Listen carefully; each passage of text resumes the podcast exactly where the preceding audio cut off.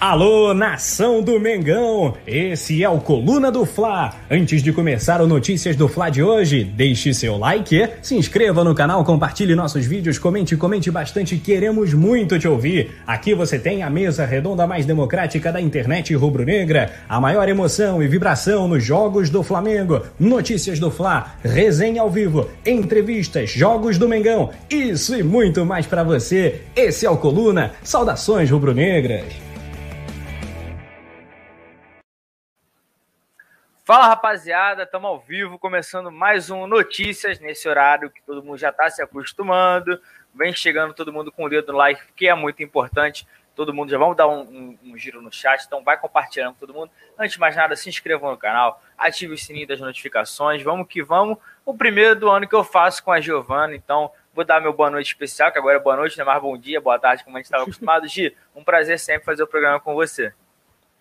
Boa noite, João. Boa noite para todo mundo que está aqui assistindo a gente.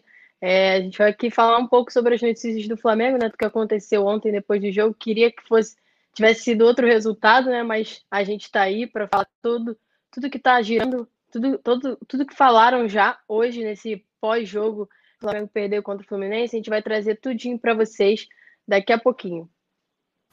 Pois é, como a Gi falou, a gente vai trazer tudo aqui, um monte de notícias hoje Lembrando que às 8 em ponto tem a galera do Resenha, Rafa Penedo, Paulinho, todo mundo vai debater sobre a derrota que não podia ter acontecido, né? A gente está de cara quente, teve. O Rogério Senna não gostou muito da minha pergunta. A gente vai vai dando um giro. Então, antes de eu dar um giro no, no chat, vamos falar sobre as notícias que a gente vai fazer, porque se o profissional não foi bem, a base hoje deu uma escorregada, mas empatou com o Atlético Paranaense na briga por uma vaga no, no Brasileirão Sub-20 e a vaga agora será decidida fora de casa, lá em Curitiba, contra o Atlético. O empresário do jogador Yuri César já antecipou né, o anúncio que o jogador já renovou é, o contrato com o Flamengo, já antecipou, né? Esse anúncio já confirmou a renovação do jogador. A gente vai trazer tudinho para vocês.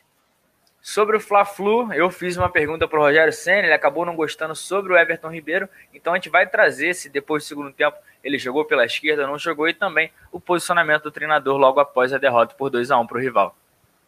O Flamengo chega a 14 pontos perdidos em tropeços é, com erros da defesa. Né? Mais um erro da defesa aconteceu ontem contra o Fluminense, o Flamengo já chega a 14 pontos perdidos no Brasileirão.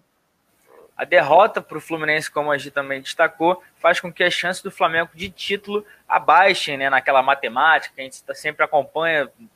Sim, óbvio que não é nada certo, mas hoje, é, a nível de matemática, o Flamengo tem apenas 8% de chance de conquistar o Campeonato Brasileiro de 2020-2021. E a gente já está de olho no próximo rival, né? Contra o Ce... que o Flamengo já joga no final de semana contra o Ceará. E o Ceará não vai ter um dia de descanso a menos que o Flamengo. A gente vai falar também sobre como vai acontecer né, esse dia, por que, que ele vai ter um dia a menos de descanso, porque o Flamengo vai ter essa vantagem. O Flamengo, apesar da. Assim, não consegue marcar gols, mas é um time que lidera um ranking importante do Campeonato Brasileiro, que é o de chances criadas, ou seja, o Flamengo consegue criar, mas não está conseguindo marcar o suficiente para vencer os seus adversários. A gente vai analisar tudo isso também aqui no Notícias. Após reações com o Dome, o Flamengo sofre apagões com o Rogério Senna no segundo tempo, em jogos, em, em, todos os jogos. Então a gente vai falar sobre é, como a postura do Flamengo tem mudado bastante no segundo tempo é, das partidas. A derrota para o Fluminense também ficou um pouco tensa nos bastidores, né? Os dirigentes tão, não estão gostando muito do clima que está acontecendo lá dentro, até um pouco de acomodação foi citado, e teve também reunião com o Rogério Ceni para falar sobre o trabalho. Flamengo volta a sondar Orejuela para lateral direita e o Mateuzinho perde cada vez mais espaço com o Rogério Senna. É, então, assim, tá aí um monte de, de assunto para a gente falar. Vou dar um giro no chat aqui. Josué Pires, Rogério Xavier, é, Larissa Gomes também chegando. Erivaldo Júnior está sempre com a gente, mandando é, o boa noite dele. Rogério Xavier, falando aqui, aqui. Perder do Fluminense não dá, empatou com o Atlético Goianiense também. É, Ricardo Pereira falando que tem um pouco de vaidade nesse elenco. A gente vai falar sobre tudo isso. Essas e outras notícias a gente vai falar só que depois da nossa vinheta.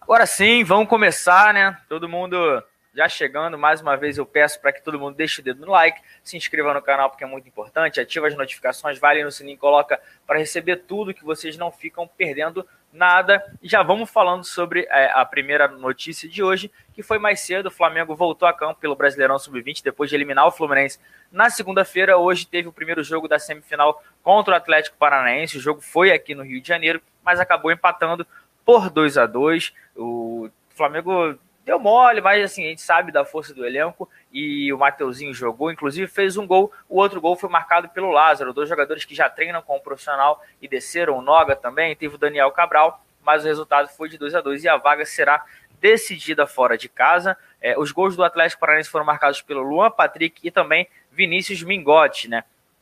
O jogo até foi bom, entre aspas, mas o Flamengo poderia ter um resultado melhor. Óbvio que a, a vaga será decidida lá, então não tem nada definido. O confronto sai, é, afinal, o possível adversário do Flamengo sai do confronto entre Corinthians e Atlético Mineiro. Vai lembrar que o jogo de volta também contra o Atlético Paranaense vai ser realizado no próximo domingo, 8 da noite no CT do Caju. A gente vai estar tá trazendo tudo também, analisando essa situação do Flamengo no Sub-20, que é muito importante. É o atual campeão. Ano passado a gente ganhou Sub-17, Sub-20 e também no profissional. E para garantir a vaga na grande final, o Flamengo precisa de uma vitória simples fora de casa. Ou seja, 1 a 0 1 2 a 1 2 a 0 a gente consegue. Em caso de qualquer empate, não tem essa mais de gol fora de casa, a decisão será nos pênaltis, ou seja, o Flamengo muito vivo na briga por mais um título da base. Como é que você vê isso tudo, Giovana? E assim, dá para ter tido um resultado melhor, mas também o Flamengo segue muito vivo na briga por esse título, né? Segue, segue. Vivo sim, João. Assisti né, ao jogo inteiro. É, já começou bem assim, movimentado. Né? O Flamengo já fez aquele pênalti no Atlético Paranaense, eles já fizeram um gol, logo depois o Flamengo já reagiu e empatou. É, o retorno né, do Lázaro, do Noga, é, fazem toda a diferença, e do Ramon, né, porque o time fica muito mais completo. Esses jogadores já têm um repertório no profissional, então eles já sabem é, como se posicionar melhor, né, já aprenderam bastante coisa, bastante fundamentos com o time profissional, então eles fazem total diferença, ainda mais na defesa, que a defesa sempre é um problema né, na, na, nos times, então o Flamengo tem uma defesa mais sólida, só que assim, o Flamengo deu um pouquinho de mole nesses nesses gols que tomou, é, na minha visão, contra o Atlético, deu um pouco de mole, é, foi enfiada mais de bola, né? Que eles fizeram, conseguiram entrar. E aí, um foi o pênalti, outro eles conseguiram fazer um gol, que foi um gol muito bonito também, do, do Atlético, diga-se. Mas o Flamengo reagiu, empatou, dava para virar sim.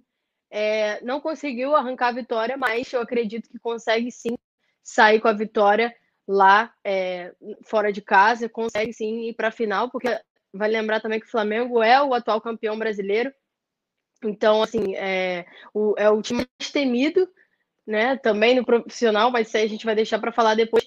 Mas nesse sub-20 eu achei que a entrada, a volta desses jogadores fizeram total diferença, porque eles são jogadores, assim, excelentes. O Lázaro, então, o Lázaro já é campeão de Copa do Mundo, sub-17 ou sub-20, se eu não me engano. É, ele que ajudou, né, naquela. Você pode até me confirmar isso, João, que ele fez aquele gol é, na final, acho que foi da, da Copa, Copa, do, Mundo, Mundo né? sub-17, lá em Brasília. Foi ele. Exatamente. Ele fez da semifinal e da final, então assim, ele ajuda, já a seleção já ajuda nas categorias de base, é um ótimo jogador e faz total diferença em qualquer é, setor, né, em qualquer categoria do Flamengo, seja sub-17, sub-20, até no final ele já está sendo utilizado, João. Pois é, ele foi um jogador que sempre recebeu muitos elogios e é uma das peças que está sendo utilizada. Outro que poderia ter sido utilizado não foi foi o Rodrigo Muniz. Ele entrou ontem no Fla-Flu. A gente vai falar mais sobre o clássico, mas aí o Lázaro ganhou essa oportunidade. É um cara que vem treinando. O Jorge Jesus gostava muito dele, apesar de não ter tido muitas oportunidades, porque ele estava voltando de lesão, mas sempre destacou a qualidade do jogador no, nos treinamentos. Eu vou dar mais um giro no chat aqui. A Alessiana Marques está por aqui, a Letícia Marques também, Urubu Rei, é o Coluna do Fla, que o Leandro, nossa produção, mandar um abraço para ele, que hoje é, trocou uma ideia mais cedo, é o cara fera falando que tá com saudade do Dorival. Dorival é um cara, gente fina, Teófilo Dantas, é, Vanderlei Batista pedindo salve, Romário Mengão falando que essa derrota do Flamengo ontem foi decepcionante, pedindo fora Rogério Senna, tem que ter muito treino. que o Flamengo está treinando muito, mas quando chega nos jogos está decepcionando. O Luiz Cabral falando aqui, eu não acredito mais nesse time horroroso, não ganha de time de segunda divisão. Imagine esse Flamengo. Não, o Flamengo na segunda divisão nem existe isso daí. Então esquece Vicente falar, falando que o Ceni vai ser demitido amanhã. Com certeza a gente tem que falar. O Jailton Brito, que está sempre marcando presença com a gente aqui, falando, tem que ir para o banco urgente. Felipe Luiz, Arão e Everton Ribeiro. Vamos deixar já já para a gente falar sobre o clássico, essa análise dessa derrota que não podia ter acontecido, é, acontecido inadmissível, mas tem novidade também é, em renovação de cria da base, né, Gil? Sim, sim. O empresário né, do jogador Yuri César já antecipou o Flamengo, já confirmou a renovação é, do jogador com o clube. A gente já havia noticiado que o Yuri César é, já tinha sido, já tinha renovado o contrato do Flamengo desde dezembro, se não me engano, final de dezembro, 23 de dezembro para ser mais exata. E agora o empresário dele postou essa foto, né? Já indicou para todo mundo, já mostrou para todo mundo que o jogador vai renovar, já renovou, no caso com o Flamengo. É, a multa dele é de cerca é de 70 milhões de euros, cerca de 440 milhões de reais, é muita grana. É um jogador assim, uma aposta da base do Flamengo. É, ele está jogando no Fortaleza emprestado, vai retornar ao Flamengo ao fim do Campeonato Brasileiro. É, é um jogador que já jogou com o Rogério Senna, né? Já está familiarizado com o treinador atual do Flamengo. Foi ele mesmo até que pediu para que o Yuri César retornasse ao Flamengo, porque ele já se conhece, ele sabe o estilo de jogo do Yuri. O Yuri tem ajudado bastante lá no Fortaleza, tem jogado bastante, tem chamado atenção até de clubes estrangeiros que já fizeram proposta por ele, mas o Flamengo já recusou várias. E agora, com a renovação, o contrato dele vai até dezembro de 2025 é, mais um jogador da base que vem para ajudar, para reforçar o elenco do Flamengo, que está fragilizado e que precisa é, apostar nesses jogadores. A gente viu lá o Palmeiras colocando vários jogadores da base numa, numa semifinal contra o River. Por que o Flamengo não pode apostar em diversos jogadores da base também? Claro que pode, tem uma das melhores bases do Brasil. Então, o Yuri César aí é uma aposta imensa, é uma joia mesmo da base. Se não fosse, seria esse valor altíssimo de multa rescisória, né? E eu acredito na habilidade que ele tem, no potencial que ele tem. Eu acho ele um jogador é, que já evoluiu bastante com esse empréstimo Fortaleza, né? Já, já mudou assim, a postura dele pelos jogos que eu assisti. É, então, eu gosto dele, eu gosto da, do estilo de jogo dele. Acho que ele pode ajudar sim, até porque o Flamengo tem opções no ataque que não fazem muito sentido. E ele pode ser uma arma aí é, para o Rogério Senna. João, queria saber o que você acha aí dessa renovação dele. Eu acho que muita gente ficou alegre, ficou feliz com essa renovação, porque eu vejo que muita, muita, muitas pessoas gostam dele também, a torcida. É, mas eu queria saber a sua opinião sobre ele, se você acha que ele pode ser bem utilizado pelo Rogério Senni, por eles já se conhecerem. Queria saber a sua opinião sobre isso também, João. É, o Yuri César é um garoto muito promissor, né? Na base ele já era um cara é, que se destacava pelo chute de fora da área, um cara que gosta também de ir para o mano a mano, num contra um, ele é muito bom. Jogou com o Rogério Senna, como você bem destacou, lá no Fortaleza. É, na apresentação do Rogério Senna, a gente inclusive teve uma pergunta para o treinador sobre o jogador. Ele falou: Olha, eu queria muito que ele pudesse voltar, mas tem a situação do Campeonato Brasileiro que quando um atleta completa sete jogos por uma equipe, ele não pode se transferir ou voltar, mesmo que seja para a equipe dele, porque ele já fez sete jogos com outra camisa. Então, essa é a situação do Yuri César, por isso o contrato dele foi estendido e era contrato de empréstimo até o fim do ano passado, dia 31 de dezembro de 2020, e foi prorrogado até fevereiro, que é quando se encerra a atual edição do Campeonato Brasileiro. Mas aí a produção botando a foto da tela do acordo, o empresário antecipou, a gente no Coluna já tinha trago na, na última semana que esse acordo já estava para sair tudo certinho, ele voltou de férias, como o Flamengo é, encarou Fortaleza na última rodada do ano passado, que foi dia 26 de dezembro, e ele, por ser do jogador do Flamengo, não pode, não pôde entrar em campo. Ele foi liberado mais cedo, veio para o Rio, esteve no Ninho para falar com os amigos, acertou tudo e agora sim o contrato foi assinado, uma joia aí é, da base do Flamengo. A gente torce para que volte e dê muitas alegrias para o torcedor. A gente está precisando desse jogador, porque o Michael não está dando conta, o Vitinho também não. De repente pode entregar mais do que alguns jogadores que estão no atual elenco estão é, entregando. Então, aos poucos a gente vai falando. Vamos entrar já no assunto do Fla-Flu, que ontem foi tenso. Ontem o Flamengo fez força para perder. Essa foi a minha opinião, falando com, com, alguns amigos lá, também na imprensa, todo mundo sem entender, porque o, o Flamengo amassou o Fluminense no primeiro tempo, depois não conseguiu é, manter o, o, ritmo. E uma das peças que está deixando a desejar é o Everton Ribeiro. E ontem, é, eu conversando também com o Igor da nossa redação, a gente começou a analisar a partida e falou: pô, o Everton Ribeiro está caindo muito pela esquerda. Não é que ele estava flutuando, como o Rogério Senna falou.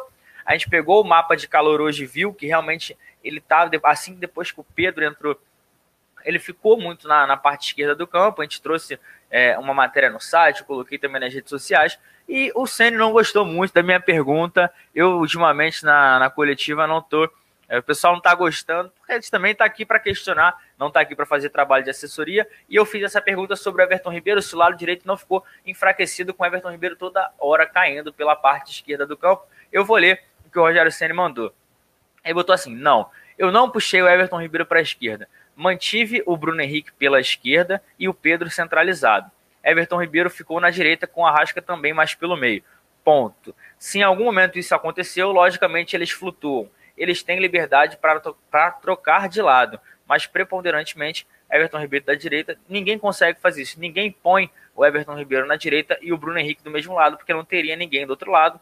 Aí ele botou: não tive essa ideia e não aconteceu no jogo. Pode ter acontecido em um lance, flutuar é normal. O Arrascaeta cair pela esquerda, pela direita, e o Everton também, porque eles têm dessa liberdade, mas ele joga preponderantemente pelo lado direito. Isso a gente sabe, a gente eu cansei de ver, a gente sabe que o Everton Ribeiro cai, mas mesmo ele flutuando, como foi no jogo contra o Fortaleza, no, alguns jogos anteriormente do Campeonato Brasileiro, é, o mapa de calor dele não ativa muito porque ele vai lá e volta, ele não marca assim. E no mapa de calor do SofaScore, a gente tem é, é, parceiro do Coluna, a gente sempre usa os dados dele, mostra que a presença dele foi intensa no lado esquerdo do campo. Por isso, a minha pergunta também, não, se ele, ele não gostou, falou que não, mas que o Everton Ribeiro jogou pelo lado esquerdo uma boa parte sim, porque o mapa chegou a, a, cravar bastante, esquentar, e comparado com o do Fortaleza, o do Fortaleza, se você pega, você não vê nada, já o do Flamengo tem uma presença bem intensa ali. E outra coisa que mostra são os passes dele no Brasileirão, os passes, né? É, apenas 9% dos passes que ele deu nessa temporada no Brasileirão foram pelo lado esquerdo do campo, foram 87 passes. E só contra o Fluminense foram 23% do, do, dos passes nessa faixa do campo, que mostra que a presença dele ali foi mais intensa do que o normal. Por isso, a pergunta, e Gi, como é que você viu a atuação do Everton Ribeiro? Se é um cara que está é, deixando a desejar, como é que você está vendo aí? Porque é um dos caras fundamentais do Flamengo para essa temporada, não só para essa, mas se o Everton Ribeiro e o Rascaeta não estiverem num dia bom, o Flamengo perde muito também na, na parte de criação, né? Exatamente, João. E assim, no início do jogo, na minha opinião, é, eu critiquei o Everton Ribeiro, mas assim, eu vi uma evolução ainda no primeiro tempo do jogador, tanto que ele deu aquela assistência para Rascaeta, é, fez uma jogada, né? Aquela jogada típica dele. E eu falei, pô, agora ele vai voltar a jogar bola, né? Agora vai, vai engrenar. Mas, pô, ele já, ele já caiu de rendimento no segundo tempo, né? Já aí, como você falou, eu, eu até estava assistindo a coletiva na hora, aí eu vi que você fez a pergunta, o Rogério Ceni foi extremamente grosso com relação a isso, foi assim, rude, parecia que já, assim, é, eu achei ele totalmente. É, eu esqueci, a palavra me fugiu agora, mas eu achei, assim, snob é, demais. Ele, assim. ele tava sem paciência, tudo bem que também depois é. de uma derrota, mas eu, eu entendo o que você quis dizer.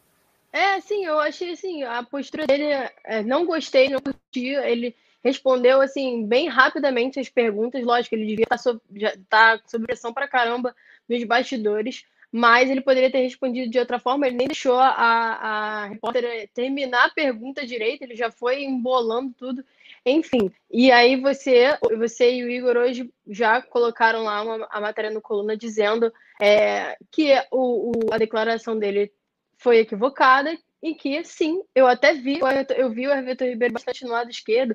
Eu até olhei, teve uma hora que eu olhei no jogo, eu falei, pô, Everton Ribeiro do lado esquerdo, não tô entendendo isso. Aí eu falei, vão, deixa, deixa seguir. E aí, e foi aquela lambança do Flamengo no segundo tempo e Everton Ribeiro bem abaixo. E a Rascaeta também, apesar do gol, também não achei assim, uma atuação é, excelente dele. No segundo tempo, na minha opinião, todo mundo caiu de rendimento, o Flamengo inteiro caiu rendimento. Porque se não tivesse caído, não teria tomado aquela virada ridícula, porque foi uma virada ridícula contra o Fluminense. O time do Fluminense é bem inferior. Nem o Fluminense acreditava na vitória contra o Flamengo. Então, assim, para eles parecia final de, de campeonato, porque eles conseguiram ganhar daquele time absurdo do Flamengo, que eles não ganhavam há muito tempo. E isso aí é, é, é pode nem não, não tem nem o que dizer, porque assim, eu nem cogitava perder para o Fluminense, porque apesar deles estarem é, sem, é, assim, apesar, é, é, fora o Flamengo, eles são o, o melhor time do Carioca né, na tabela de classificação, o melhor time carioca, né? Porque eles estão um pouco abaixo do Flamengo, mas o time deles, tecnicamente, é bem melhor que o do Flamengo. O Flamengo há anos vence o Fluminense. O Fluminense estava muito tempo sem, sem ganhar também. Então, assim, para o Flamengo, o resultado foi péssimo, foi o pior de todos, porque precisava muito sair de lá com a, com a vitória. Muito, o, o, São Paulo levou uma goleada do Bragantino, era para ter aproveitado isso. E como você falou, Everton Ribeiro muito abaixo, é, a Rascaeta assim, fez o gol, então eu não vou falar tanto do Arrascaeta, vou falar mais do Everton Ribeiro, porque ele tem sido criticado bastante nos últimos jogos, porque ele parece que ele. Todo mundo, eu vejo todo mundo falando nas redes sociais, parece que ele largou o futebol dele com o Tite. E parece mesmo, porque na seleção ele jogou demais. E aí voltou para o Flamengo, não teve uma atuação assim, que eu, que eu disse, caraca, Everton Ribeiro jogou demais. Assim, eu, que eu não me recordo disso. Ele foi assim, mediano e para baixo em todas as, as situações. Mas é, essa foi a minha opinião, João. Queria saber, assim, eu estava lendo aqui no chat umas, umas o que vocês estavam falando, eu vou deixar para você falar isso aí. Fala, ver o que o pessoal, o pessoal tá falando aqui no chat. É, o pessoal tá. A gente vai dar um giro já já, o Rafael Rodrigues, o Vicente Flá também, o pessoal falando que o Diego foi bem. É, eu achei que ele foi. Não foi mal, mas o Flamengo não conseguiu ir bem, então por isso acabou não tendo um destaque maior. Mas já que a gente está falando disso e do Flamengo, você destacou que não poderia, a gente não podia ter tomado essa virada. Vamos falar também sobre os pontos que o Flamengo deixou de ganhar, né? Porque eu li essa matéria, o Coluna trouxe, por isso que eu falo, todo mundo no coluna do Fla.com acessando, e chega a dar raiva, porque o Flamengo está perdendo o campeonato para ele mesmo, né? Porque foram pontos bobos, né, Gi? Pontos bobos, assim. Se o Flamengo, é, eu vou até falar de novo, o Flamengo chega a 14 pontos perdidos em tropeços com erros graves da defesa. Se o Flamengo tivesse, assim, ganhado todos esses pontos né, que ele perdeu nesses tropeços, ele teria somado é, 63 pontos, estaria com folga na primeira colocação na liderança. Então, assim, o Flamengo é, perdeu pontos para si mesmo, porque é exatamente o que você falou, perdeu pontos para times de baixo da tabela, alguns times também importantes em cima da tabela, vou só lembrar as partidas aqui. É, na primeira rodada do Campeonato Brasileiro, contra o Atlético Mineiro, o Flamengo pegou conta do Felipe Luiz e perdeu por 1 a 0 Internacional Flamengo, 2 a 2 Falha do Isla e do Gustavo Henrique, dois pontos. Flamengo e São Paulo. Flamengo tomou 4 a 1 do São Paulo. Aí é, foi uma assistência do Gustavo Henrique, três pontos que o Flamengo perdeu. Atlético Mineiro e Flamengo, fora de casa. O Flamengo também levou outra goleada, 4 a 0 Gol contra do Gustavo Henrique, três pontos. Flamengo e Fluminense, 2 a 1 erro do Arão e do Felipe Luiz. Então, assim, Flamengo colecionando erros da defesa, uma um setor que vem sendo criticado, criticado 2020 inteiro, e parece que a gente já começou 2021 também criticando a defesa novamente. João, queria saber também sua opinião sobre essa questão desses tropeços, esses erros graves que o Flamengo precisa corrigir. A gente vem falando há muito tempo sobre esses erros e o Flamengo não corrige né, todos esses, esses problemas na defesa. É, os erros a gente consegue notar, né? Muita bola enfiada nas costas que aí o, que os jogadores acabam levando. É, o Ilharão, eu acho que fez uma partida boa, mas quando foi para a zaga, o, o, Flamengo acabou ficando um pouco desguarnecido porque é, é, ele não é um zagueiro, assim, não que ele tenha jogado mal, mas ele estava jogando mais como volante. O Flamengo adiantou bastante, o Fluminense soube usar os contra-ataques, né? o Felipe Cardoso teve chance, outros, é, outros jogadores também. Vou dar um giro no chat aqui para a gente já ir para o próximo assunto. Tem Rafael Lima falando de goleadas que dá vergonha de andar na rua. José Gonçalves, o Marcos Vlogs está por aqui. Matheus Santos falando, prefiro mil vezes o Domi do que o Sene. O único problema é que o Domi, o único, o único problema do Domi foi colocar o Gustavo Henrique e o Léo Pereira. É...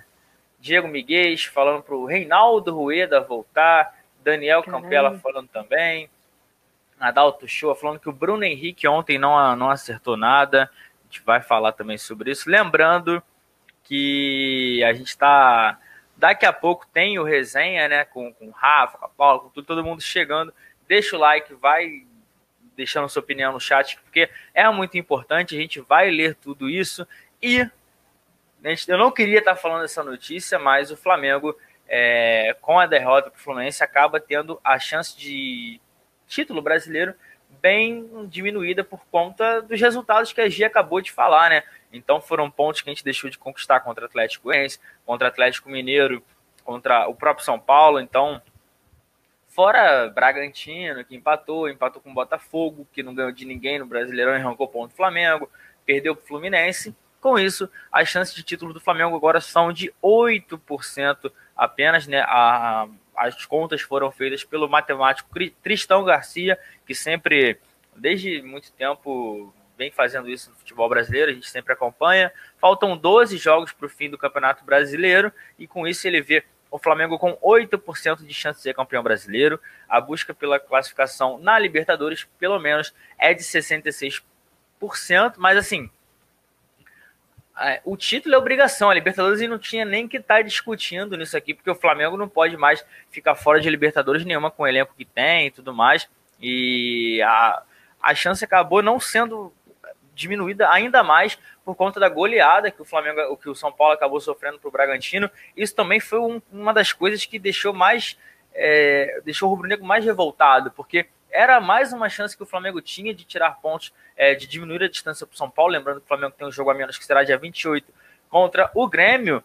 Mas é aquilo, São Paulo tropeça, é o que a gente sempre falou nos programas. Pô, não adianta a gente ficar falando, pô, o São Paulo tem que perder, que quando acontece isso, a gente chega e não faz a nossa parte. Lembrando que o Flamengo está na terceira colocação com 49 pontos, o Atlético Mineiro ainda joga na rodada na semana do dia 27 contra o Santos. O jogo foi adiado por conta da participação da equipe alvinegra na Libertadores. O São Paulo é o primeiro com 56. Isso, o Flamengo com um ponto, um jogo a menos, que é contra o Grêmio. Como é que você está vendo essa sequência do Flamengo né, para o Campeonato Brasileiro? Se esses 8% aí enganam ou, ou não? Como é que você vê é, o que, que, o Flamengo pode apresentar? Lembrando que a gente ficou 10 dias aí do último jogo e pelo que a gente viu contra o Fluminense, não foi muito, muito legal. Não em número de chances criadas, que a gente vai falar também daqui a pouco, mas é, o que ganha jogo é, é bola na rede, né, Gi? Pois é, João. E assim, eu vou ser bem sincera. É como você pediu minha opinião, eu vou ser bem sincera. Para mim, assim, o Flamengo é, já assim, perdeu a chance do título nesse jogo contra o Fluminense, porque é, teve esse deslize né, de perder e não aproveitou a chance do São Paulo, que está ali, é, é, caiu na Copa do Brasil e agora provavelmente só vai cair no Brasileirão, porque parece que o elenco está um pouco desestabilizado também. Então, assim, não aproveita as chances que tem, né?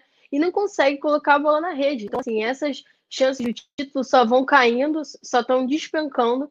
E o Rubro Negro fica chateado, fica triste, porque assim, a, a, o Flamengo empatou com Fortaleza, é, o último jogo contra o Fortaleza, eu falei, pô, ainda dá, ainda dá, calma, ainda dá. O São Paulo agora vai cair, vai só cair. Aí vem contra o Fluminense, só perde pro Fluminense de virada. Então, assim, na minha opinião, o Flamengo perdeu o título nessa noite contra o Fluminense. É, eu, eu, assim, sempre vou apoiar o Flamengo, não vou deixar de apoiar, mas, assim, a minha opinião é, jornalística é que o Flamengo está totalmente, assim, uma, tá uma zona totalmente desestruturado, assim, não, não tá com pé nem cabeça, entra no segundo tempo todo errado. É, a gente vê o primeiro tempo, fica todo animado, pô, Flamengo voltou a ser Flamengo. A gente sempre fala isso, né? O Flamengo voltou a ser o Flamengo de 2019. Aí chega no segundo tempo, caraca, um balde de água fria. Então, assim, é, o torcedor rubro-negro parece que tá cansado de ver, assim, o Flamengo muito bem no primeiro tempo, perdendo muitas chances, pode matar o jogo no primeiro tempo, já chega no segundo aquele balde de geografia, de geografia a realidade, o Flamengo empata ou perde. Então, assim, esses deslizes, esses pontos perdidos fazem muita falta. A gente está vendo que está fazendo falta, porque o Flamengo podia estar na liderança já há muito tempo. É, então, assim, a minha opinião é que o Flamengo perdeu, ainda tem 8% de chance, a gente vai acreditar, vai acreditar, o torcedor rubro vai acreditar, mas com esse futebol que o Flamengo está apresentando hoje, eu não acredito que ele vá conseguir ser campeão. Só se o São Paulo e o Atlético fizerem assim, falarem assim, ó, Flamengo toma o título, porque esse futebol de hoje, o Flamengo não merece ser campeão, como o Arrascaeta falou. O Flamengo não merece ser campeão mesmo. é uma postura assim totalmente inaceitável desses medalhões, porque os caras ganham assim um milhão para jogar do jeito que jogaram ontem. Os caras do Fluminense ganham muito, muito menos. E olha a garra com que eles jogaram. Jogaram até o final, viram que o Flamengo estava estabilizar e, e aproveitaram. Então, assim, essa garra que o Flamengo precisava ter em campo, teve no passado, de, de várias viradas, né? Enfim, é, vou dar uma passada no chat rapidinho, João, só para ver o que a galera tá pensando, que aí a gente já passa para o próximo assunto. É, Rafael Lima tá falando aqui, São Paulo pode perder todas as, todas o Flamengo não ganha, isso me dá muita raiva. É isso que é exatamente que eu tô falando, que isso dá muita raiva. João Araújo falando, isso tudo mostra que a única gestão profissional do Flamengo era do Jesus. Ele saiu, ficou amadorismo. Wellington Lima falando, sou Flamengo até morrer, minha, mas é minha, é minha opinião também. Então, assim, você tá, tá triste, tá chateado, porque vê o Flamengo perdendo essas, essas chances e que não pode, né? Com o elenco que tem, todo mundo fala, olha, olha o elenco do Flamengo e fica perdendo esse tanto de chances. Já fico até chateado, chego nos lugares um pouco cabisbaixo quando acontece isso, mas não tem o que fazer. Mas já passando aqui para o próximo assunto, João, falando um pouco do próximo jogo já, o Flamengo já está de olho no rival que joga no domingo, Flamengo e Ceará. E o Ceará vai ter um dia de descanso a menos em relação ao Flamengo, porque o Ceará joga hoje contra o Internacional.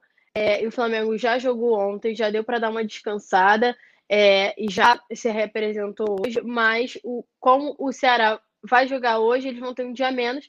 E ainda tem a questão da logística de viagem, né? Que o Ceará vai precisar vir ao Rio de Janeiro, isso também já dá um, um cansaço no jogador, além de ter que jogar hoje. É, isso aí é, é visto como uma vantagem, né, entre aspas, para os jogadores do Flamengo, mas a gente vê que assim, o Flamengo está ficando uma semana treinando e chega no jo nos jogos já, já nem parece, né? Parece que os caras não ficaram esse tempo todo treinando, então assim, era, eu penso que era até melhor quando tinha jogo um atrás do outro, porque os caras já ficavam assim no calor, né, do momento, jogando uma partida atrás da outra. Parece que com uma semana de treinamento eles até pioram de rendimento, isso é muito esquisito, mas é, o Ceará vai ter esse dia menos de descanso, é visto como uma vantagem para o Flamengo. É, eu queria saber a sua opinião sobre essa questão, João, de, de ter essa vantagem, né, entre as, o Flamengo vai ter de um, jogo, um dia menos, o Ceará vai jogar hoje. É bom que a gente já fique ligado também no jogo de hoje contra o Ceará para ver como, qual a postura né, do time. E eu queria saber sua opinião sobre esse confronto de domingo, João. Pois é, né, cara? É, a gente está chegando num ponto que a gente está analisando isso do Ceará, se pode ser ou não. Vou até abrir aqui. O Ceará está jogando nesse momento contra o Internacional. É, é, bom até que o Ceará vença, porque o Inter na tabela, estou abrindo aqui, o Inter tem 48 pontos, já está contabilizando com esse empate. Se ganhar, o Inter passa, o Flamengo vai a 50. A gente vê também o Grêmio encostando, ou seja, o Flamengo, além de ver o São Paulo distanciar, não distanciar, porque nessa rodada o São Paulo acabou perdendo, mas pelo menos manter a distância de, de, seis, de sete pontos, está vendo outras equipes colarem o, o Grêmio. Então, a gente está tem que ficar ligado. Eu acho que ah, o Ceará vai vir descansado. Não. O Ceará podia ficar dois meses no spa lá em Fortaleza, no, no, no Beach Park, os caras dando mergulho lá, porque o Flamengo tem que ganhar, o Flamengo tem a obrigação de vencer do Flamengo, do, do Fluminense, do, do Botafogo, do, do Grêmio, todo mundo. O Flamengo, para mim, é melhor, a melhor equipe. Do São Paulo também, cara. O Bragantino fez quatro no São Paulo, não é possível que o Flamengo também, em vários jogos, não conseguiu. O Flamengo, em três jogos, não conseguiu vencer o São Paulo. Perdeu no Maracanã duas vezes, perdeu no Morumbi. Então, assim, é complicado a gente achar agora, ah, foi por isso, não foi. É, o pessoal tá falando do Rogério, Rogério Senna, vou até ler aqui mais alguns comentários. O Fábio Araújo falando que esse técnico, esses jogadores ganham um milhão para ficar de corpo mole. São preguiçosos e não estão querendo ganhar, tudo sem vontade. O Lucas Toneto lembrando aqui do 22-222, do, da campanha do Marcos Braz, que assim, a gente tem que ver também se vai ter aquela, aquela entrevista coletiva que sempre aparece. Agora sei, o Vicente fala debochando aqui, ah, vamos jogar com o Ceará cansado, comemora. É, a gente não pode também ficar muito apegado nisso, mas é um fato. O Ceará tá, tá jogando, tá com 35 do primeiro tempo lá, um jogo contra o Inter, então a gente tá, tá acompanhando, então durante o gente vai trazer o resultado se tiver alguma coisa, até porque interessa bastante por conta do Internacional, a produção reforçando aí para todo mundo deixar o like nesse vídeo, compartilha bota aí para receber todas as notificações, manda para todo mundo nos grupos do WhatsApp, porque daqui a pouco, às 8, o resenha vai começar e hoje vai pegar fogo, eu garanto para vocês. Enquanto a gente está fazendo esse esquenta aqui no Notícias, vamos falar sobre as chances criadas do Flamengo. Vamos ter mais alguns, alguns debates importantes sobre isso, porque o Flamengo lidera, é a equipe que mais cria jogadas no Campeonato Brasileiro. Ontem, contra o Fluminense, para a gente ter uma noção, foram 21 chutes e o Flamengo fez um gol. Com, com dois minutos de jogo, o Gabigol já teve a chance de abrir o placar, meter uma chapa no ângulo que acabou indo para fora. Teve jogada que ele preferiu tocar para o Bruno Henrique ao invés de chutar para o gol. Mas, assim, tirando o jogo contra o Fortaleza, a, o Flamengo tem sido isso. O Flamengo consegue criar, mas perde muitos gols, não está tendo aquela frieza de marcar. Bruno Henrique, concordo, não está no seu melhor momento. Arrascaeta, Everton Ribeiro. Ontem o gol, a bola acabou sobrando para o Arrascaeta ali numa bola disputada pela direita com Everton, do Everton Ribeiro ali. Mas a gente. Foi o que a gente falou, né? Uma entrevista recente do Mourinho, o cara falando, ah, que foi um, um jogo contra o Manchester City que o Tottenham venceu por 2 a 0 e o City teve 84% de posse de bola. Ele falou, ah, eles podem ficar com a bola levar para casa, mas se a gente ganhar, isso é o que importa. Eu acho que isso que está acontecendo com o Flamengo. Flamengo lidera os números, tudo, mas não, é, não vem conseguindo é, transformar isso em gols. Como é que vocês estão vendo isso tudo? Porque, olha, eu vou pegar os números certinho. Aqui, as chances criadas do Flamengo no Campeonato Brasileiro até agora foram 98, né? Depois disso vem o Atlético Mineiro e o São Paulo, e também estão na uhum. segunda é, posição e terceira o Atlético Mineiro com 69 e o São Paulo com 58. Para você ver a disparidade. O Flamengo lidera com 98. O São Paulo, que é o segundo, tem 69. Ou seja, é uma distância muito grande, né? O Flamengo, se pegar aí número de gols, eu vou até trazer já aqui para a galera. Em números de gols pró, o Flamengo fez 47, o São Paulo fez 49 e o Galo 46. Ou seja, o Flamengo tendo muito mais chance, mas em número de gols tem que parado. Como é que você vê e o que, que você acha que está acontecendo para que o Flamengo faça isso, Giovana?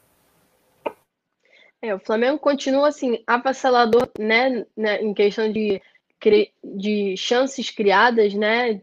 Continua com esse poderio no ataque, mas não consegue definir os jogos. Foi até eu que fiz essa matéria hoje, então eu fiquei pensando, eu falei, cara, o Flamengo nossa, fez tem tantas chances criadas, né? E não consegue definir os jogos, porque se tivesse feito todos esses gols, assim, dessas chances que ele criou, imagina quantos gols o Flamengo já estaria aí na à frente de todos os times. O Flamengo não deixa de ter o melhor ataque do Brasil. Na minha opinião, o Flamengo ainda tem o melhor ataque do Brasil, mas é, esse, esse ataque não está sendo preciso, não tá conseguindo, eles não estão conseguindo definir as jogadas ou perdem gol por besteira. Então, assim, é, eu não consigo é, imaginar como assim é, eles precisam treinar muito isso, muito, muito, porque finalização precisa estar treinando o tempo todo.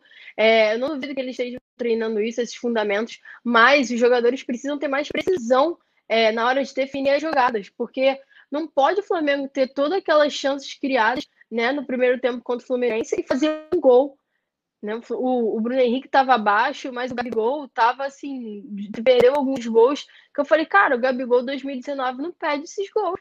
Por que o Gabigol agora está perdendo esses gols? Então, assim, é, isso chama muita atenção, porque o Flamengo tem o maior número de, de chances criadas e não consegue definir as jogadas. E ainda falando aí sobre o Flamengo, sobre o Rogério Senna, é, a gente já vai trazer a próxima, a próxima notícia, que é relacionando também sobre essa questão de que o Flamengo cai muito no segundo tempo, e a, que é sobre as reações, quando o Flamengo reagia bastante com o Domi, com o Rogério Senna, ele sofre apagões no segundo tempo. Então, isso tem também chamado muito a atenção dos torcedores, porque o Flamengo sofre bastante em quase todo o segundo tempo, né, em quase todos os jogos no segundo tempo, com o Rogério Senna. Primeiramente, com o Racing, ele desperdiçou oportunidades, é, diversas oportunidades no primeiro tempo. A gente lembra desse jogo. O Vitinho, então, com aquele gol, que eu não acredito que um atacante consegue perder aquele gol. É, que ele estava praticamente sozinho, o cara me perde aquele gol. Então, assim, contra o Racing, que era no jogo de Libertadores, o Flamengo perdeu várias chances de primeiro tempo. Contra o Bahia, o Flamengo tomou três gols em dez minutos, então, assim, uma zona. E agora, contra o Fluminense, O Flamengo fez uma excelente atuação no primeiro tempo. Eu achei o Flamengo assim super, muito superior ao Fluminense no primeiro tempo. Mas no segundo tempo, o Fluminense, assim, não estou dizendo que dominou, mas o Fluminense aproveitou que o Flamengo não estava bem e caiu de rendimento. Então, assim, com o Domi, é, o primeiro tempo era meio sonolento, né, João? Aí, no segundo tempo, o Flamengo já entrava com outra postura, conseguia até algumas viradas nos minutos finais. É com o Rogério Ceni está sendo ao contrário. E a galera tem reclamado bastante disso, porque toma viradas, ou perde, ou empata, o time fica deixando a desejar. Eu queria saber sua opinião sobre essa diferença dos treinadores, essa, esse rendimento ter caído com o Rogério Ceni, por que que cai? Se falta uma presença de um treinador no vestiário, o que, que você acha, João? É, cara, assim, o Rogério tá tendo tempo para treinar, coisa que a gente falava, não, agora tem que é, dar tempo, a gente vai ver, o Flamengo teve tempo para conseguir fazer, tudo era tempo. E a gente não tá conseguindo fazer isso, como você falou, o Domi também não entregou muito, mas os números dele não eram tão ruins assim. É, como você destacou, o Flamengo começava a partida sempre desligado, todo jogo é, tomava gol no comecinho, foi assim contra o Internacional, foi assim como o, com o, o Atlético Mineiro, que teve aquele gol que a bola bateu no Gustavo Henrique, não estava lembrando. Então, a gente tem que ficar de olho nisso. Não sei, cara, é, é complicado. É, não dá para a gente ficar aqui tentando achar culpado, achar não, porque isso só está sendo ruim para o Flamengo. O Flamengo está vendo um campeonato fácil, como a produção destacou no nosso chat e, e, perdeu um campeonato também fácil, na minha opinião, que era a Copa do Brasil. Era um caminho com adversários que eu não via assim tão. Pô, São Paulo perdeu pro Grêmio. O time do Grêmio. Ah, tem o Renato, assim, que é o time do Grêmio. Se você ver o papel, o time do Grêmio é ruim, cara. O Diego Souza é o centroavante do Grêmio. O Diego Souza que pô, tava no esporte, jogou no Fluminense, que vai pro Grêmio e então é, pô, tem o David Braz, tudo bem, o Jeromel machucou aí, joga o David Braz, jogam alguns jogadores, tem o, o meio tem o Tassiano, não desmerecendo, obviamente, mas se a gente for comparar posição por, por posição com os jogadores do Flamengo, dá 11 a 0. Isso tenho certeza. Talvez não. Um zagueiro ali do Grêmio ganha, do, do, do Natan. Talvez o Kahneman ganha do Natan. De resto, assim, a gente fica de olho e, e não, não. É revoltante porque foi a matéria que você falou dos 14 pontos perdidos. A gente está perdendo para a gente mesmo esse campeonato, então não tem como ficar também, ah, é por isso, por isso. Não, o Flamengo não, não adianta ser causa adversário se o Flamengo não faz a parte dele em nenhum momento. É, o melhor jogo do Senna, eu reforço aqui, foi contra o Santos, mas pegou um time é, reserva do Santos, acho que só o Jamota de titular, então, assim, é muito pouco. Aí ele botou o PP ontem, o pessoal aqui no chat falando do PP, Ontem o Flamengo precisando de gol, ele bota o PP. É. Me tira é o Gabigol, né? Me tira é... o Gabigol. O Gabigol, tudo bem que ele não tava. Ele perdeu várias chances, mas o Gabigol, o Gabigol, ele pode, né? Conseguir mudar o jogo em questão de, de minutos. O cara me tira o Gabigol, coloca o Diego, né? Coloca o Pedro. Por que, que não botou o. Tirou o Everton Ribeiro que estava mal, né? Botou o Gabigol um pouco mais na ponta e botou o Pedro para jogar ele junto com o Gabigol com o Bruno Henrique, ou tirava o Bruno Henrique que também estava um pouco mal, não sei, mas o cara me tira o Gabigol, assim, o Gabigol estava bem, não estava mal, é, então um pouco, isso é um pouco confuso, né? A gente fica confuso com essas substituições que sempre são inusitadas do Rogério Senna. Pois é, então vamos falando em Rogério Senna, vamos para a próxima notícia porque essa sequência de resultados ruins não está agradando muito a diretoria, né, Giovana? A gente, o pessoal do chat sabe. Antes, antes dessa, de falar dessa, vou dar um giro rapidinho no chat. Rafael Lima, André, André Guerreiro, José Arnaldo, loja Alemeia Oficial, Daniel Copperschmidt falando que o Flamengo tem o melhor elenco do Brasil e cons é, conseguiram contratar treinadores que atrapalharam o jogo dos caras. Isso é fato, também concordo. Jailton Brito, Marcos Vlogs, todo mundo, Lucas Toneto falando que é vergonha.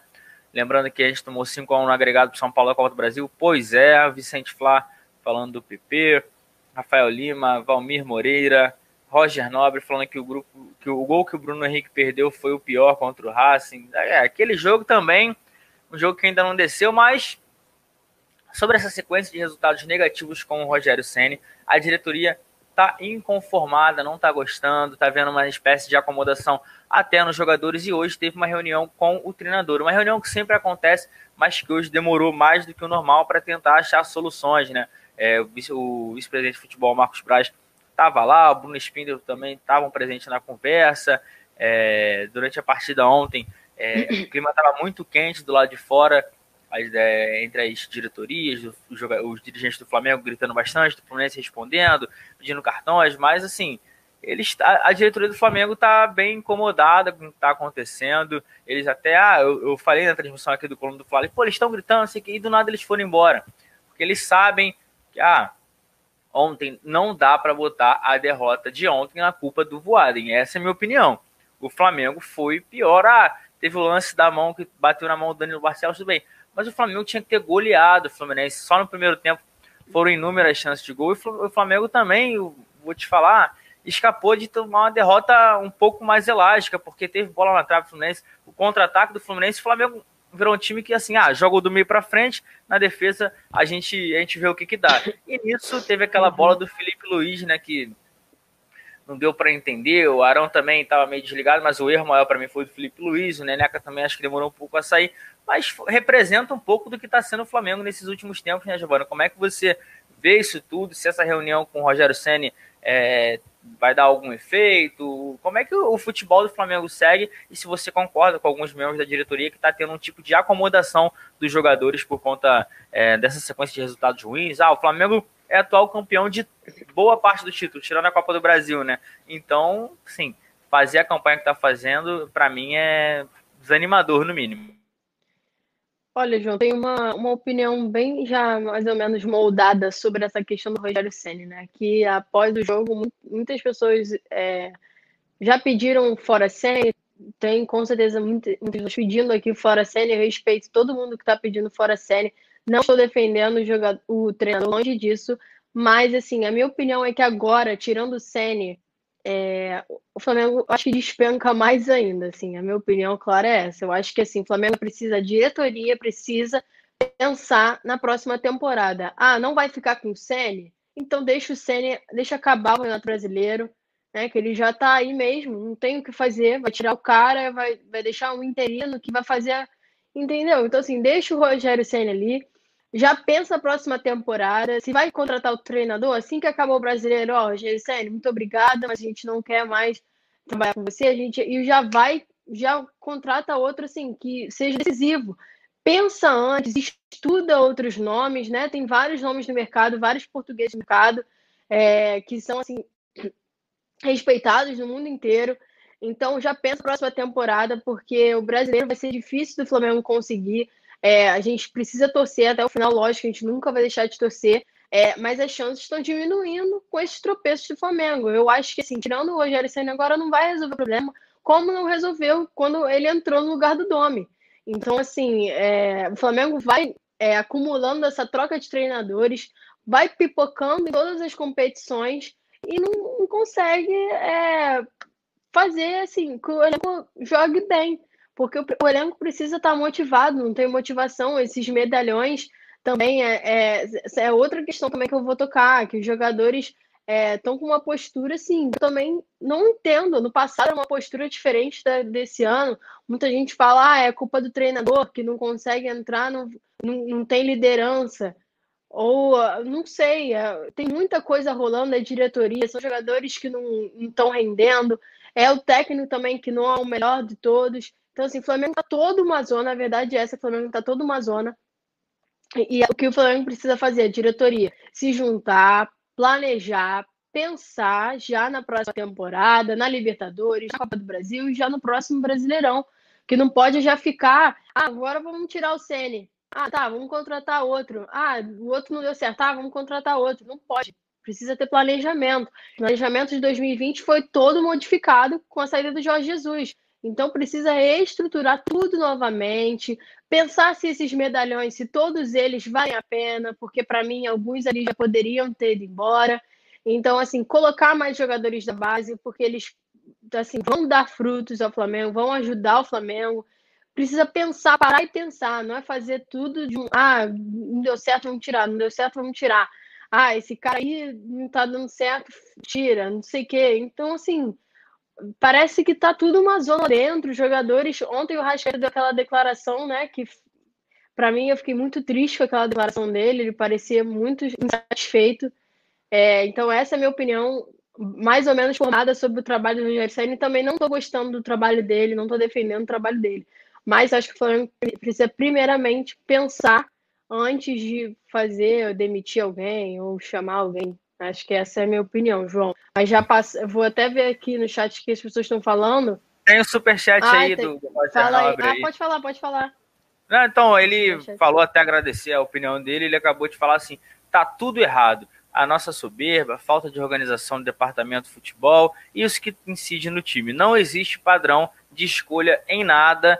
Isso eu concordo, eu acho Também que o Flamengo tá tá. Não queria falar a mercê, mas é o que parece. A Lohana também falando aqui. A... Oi, bancada, vocês arrasam JP, Gil, dois, lindos. É, pai tá. Tô... Vai Ô, acabar. João, Oi, aqui diga. o Urubu tá falando aqui comigo, tá falando assim, para a próxima temporada não, tar, não terá tempo suficiente, só se usar o Carioca como treino. Também concordo, não vai ter um tempo suficiente, mas pensa desde agora já o brasileiro assim já está acabando, então começa a pensar desde agora no que vai fazer na próxima temporada. Usa o carioca para treinar, né? O Flamengo já não viu o carioca como aquele título de antigamente, então usa o carioca para moldar o time, para já pensar em outras opções, para já pensar talvez em um próximo técnico, não sei. Então assim, já começa a pensar desde agora, início de 2021, para dar tudo certo no final. A galera falando aqui, concordo, tirar treinador só serve para destabilizar ainda mais, o Maurício Freitas falou.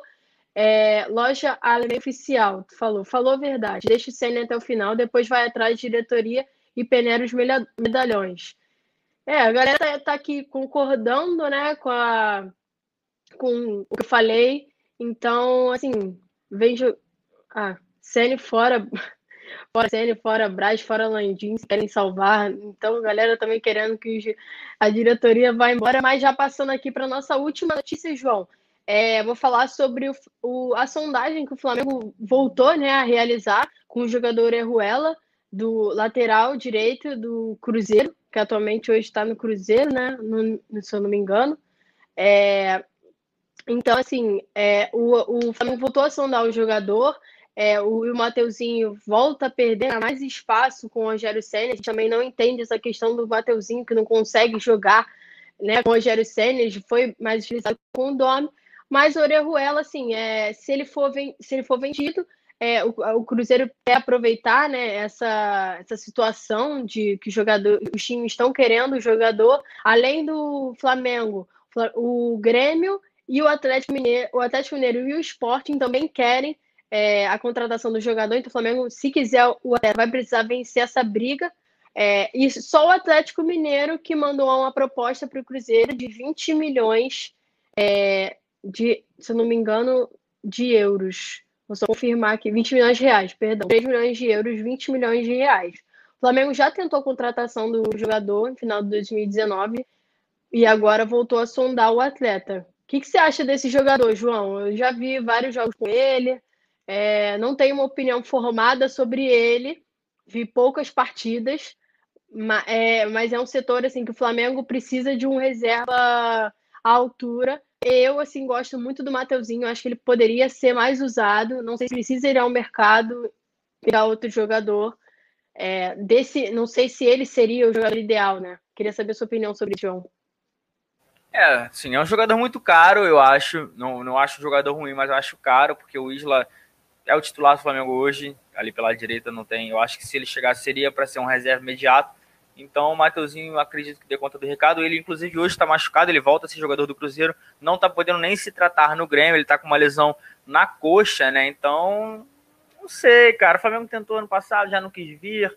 Então depois teve o Flamengo veio o Rafinha, agora tem o Isla. Não sei se eu contrataria agora, não, porque 20 milhões de reais é muita grana. A gente está vendo aí pelo que a gente pagou pelo Michael, pelo Léo Pereira então, acho que não, não precisa o Flamengo fazer esse esforço agora, tem outras prioridades, inclusive, de repente, um zagueiro, tem que analisar o mercado, como você falou, tem gente que é pago para isso, né? Eles são muito bem pagos, né? não é pouco, não. Então a gente fica de olho. O João RN falando que é mais o João Lucas, Vicente Flá, Juan Lucas, Edilânia Souza, Valdo Castro falando que vai ser até difícil ganhar o Carioca. É, o Carioca, como o Vicente falou hoje também, tem que ser usado como uma espécie de treino, bota a base para ver um jogador ou outro. André Guerreiro falando aqui também. É, vamos ver mais quem? Alex Pinho. Gente, lembrando, rapaziada, todo mundo deixando o dedo no like agora, porque eu tô aqui de olho que o resenha já vai começar. A gente tá. O Rafa lá tá se aprontando, o Poeta Túlio, Paulinho. Então, é muito importante deixar o dedo no like, compartilha com todo mundo que já já, em alguns minutinhos, a gente vai fazer essa transição que vocês estão se acostumando. É o Coluna do Fla com a cara de 2021. Eles vão falar muito sobre o jogo de ontem. Pessoal, o poeta Túlio, ontem no, no, no pós-jogo já falou um monte de verdade. É um cara que sempre muito sensato quando o, o assunto é analisar o Flamengo. Mas enquanto isso, enquanto eles estão se ajeitando lá, a gente vai dar uma passada no notícias que a gente tá fazendo aqui, gosta muito de fazer. Agora em horário novo, 7 da noite, em dia de pré-jogo, 7 e meia. O pessoal vai anotando aí na agenda. A gente começou o Notícias hoje falando sobre o empate do Flamengo com o Atlético Paranaense pelo Campeonato Brasileiro Sub-20 e por isso a decisão será é, em Curitiba. O Flamengo, encara, se passar, obviamente, o vencedor do confronto entre Corinthians e Atlético Mineiro na busca por mais um título da base.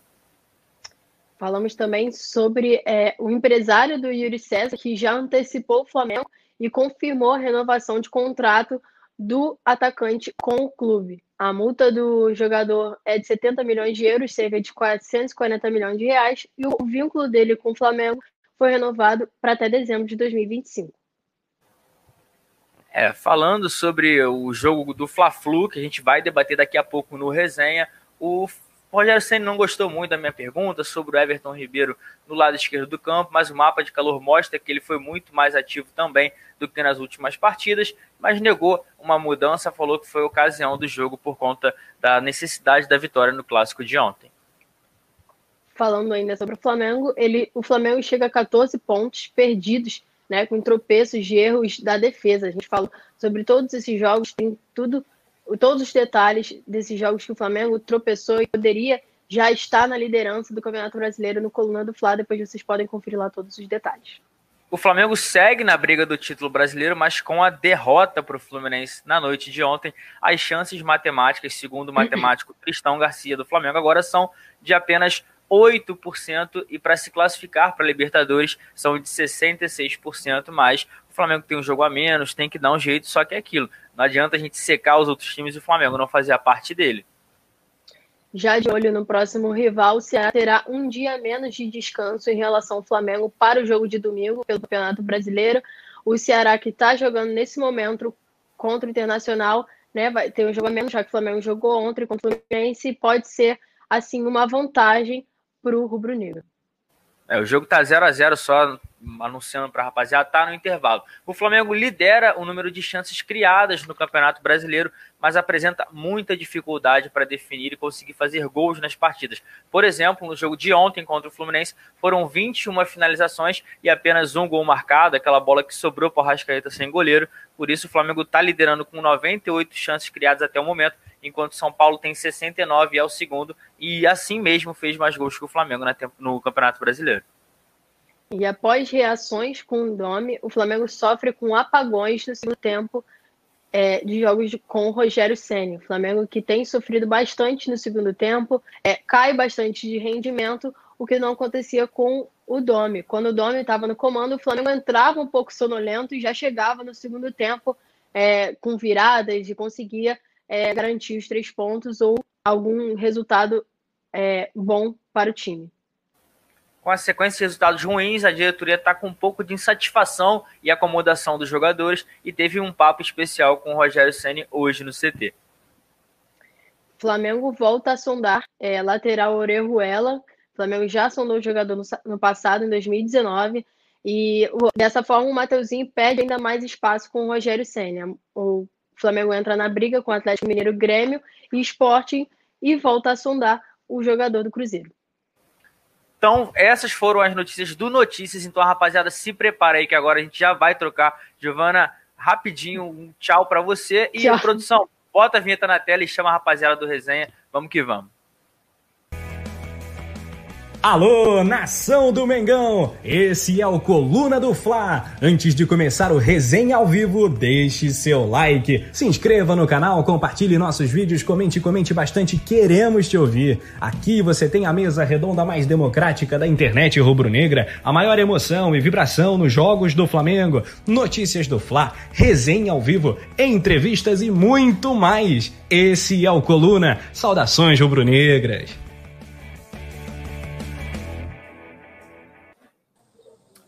Alô, nação do Mengão! Salve, salve, galera! Chegando nessa quinta-feira para mais um resenha ao vivo no Coluna do Fla. Agradecendo ao João Granete. Show! Valeu, JP! Valeu, Giovana Marcondes. Agita On. Muito bem, galera. Saudando todo mundo que está aí do outro lado. Chegou agora o trio do resenha, então bora resenhar. Poeta Túlio, Paula Matos, um pós-derrota. Todo mundo com a cabeça quente. Ô, Paula Matos, seu destaque inicial. Boa noite, Paulinha. Boa noite, Rafa. Boa noite, Túlio, produção. Muito boa noite a todos. Hoje é dia do resenha da ressaca, o dia que a gente não poupa ninguém, sem papas na língua, vamos apontar todos os erros. Tem muita coisa para a gente falar hoje, então já vou convocar o pessoal para deixar o dedo no like, se inscrever aqui no canal, ativar o sininho e muito mais. Participar. Hoje eu quero ver a galera bem mais ativa no chat, Rafa. Mais participação, quero saber o que, a galera achou do, do, jogo de ontem, da postura do Flamengo, o que, que a galera acha do Senna. A gente vai interagir muito hoje, que a gente tem muito assunto. Então já vão deixando comentário de vocês aí no chat, digam de onde vocês são e vamos resenhar com a gente.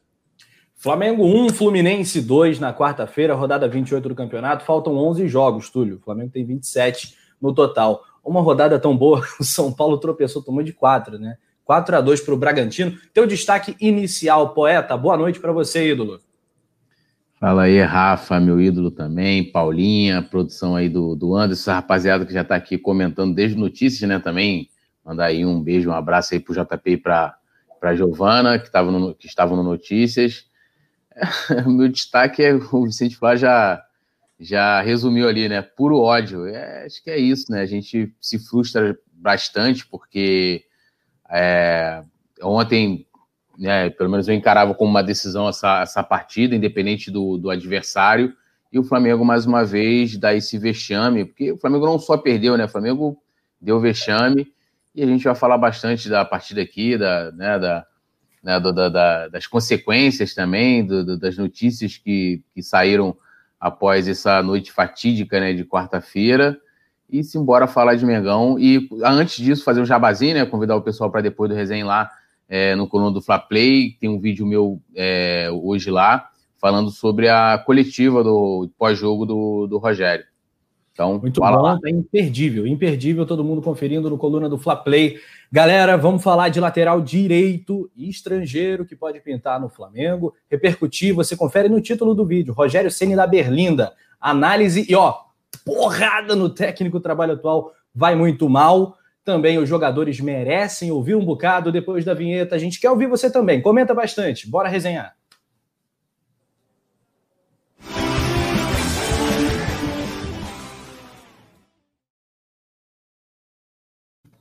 Saudando a galera no chat ligadinha na gente. Um abraço para o Matheus Santos. Mano, prefiro mil vezes o Domi do que o CN. O único problema do Domi foi colocar Gustavo Henrique e Léo Pereira. O Aparecido Costa tá falando. Coloca esses caras para andar de ônibus. O Simon Ledo tá na área também, melhor mesa redonda da internet. Valeu, Simon, abraço para você. Direto da ilha do Marajó, tá bem, rapaz.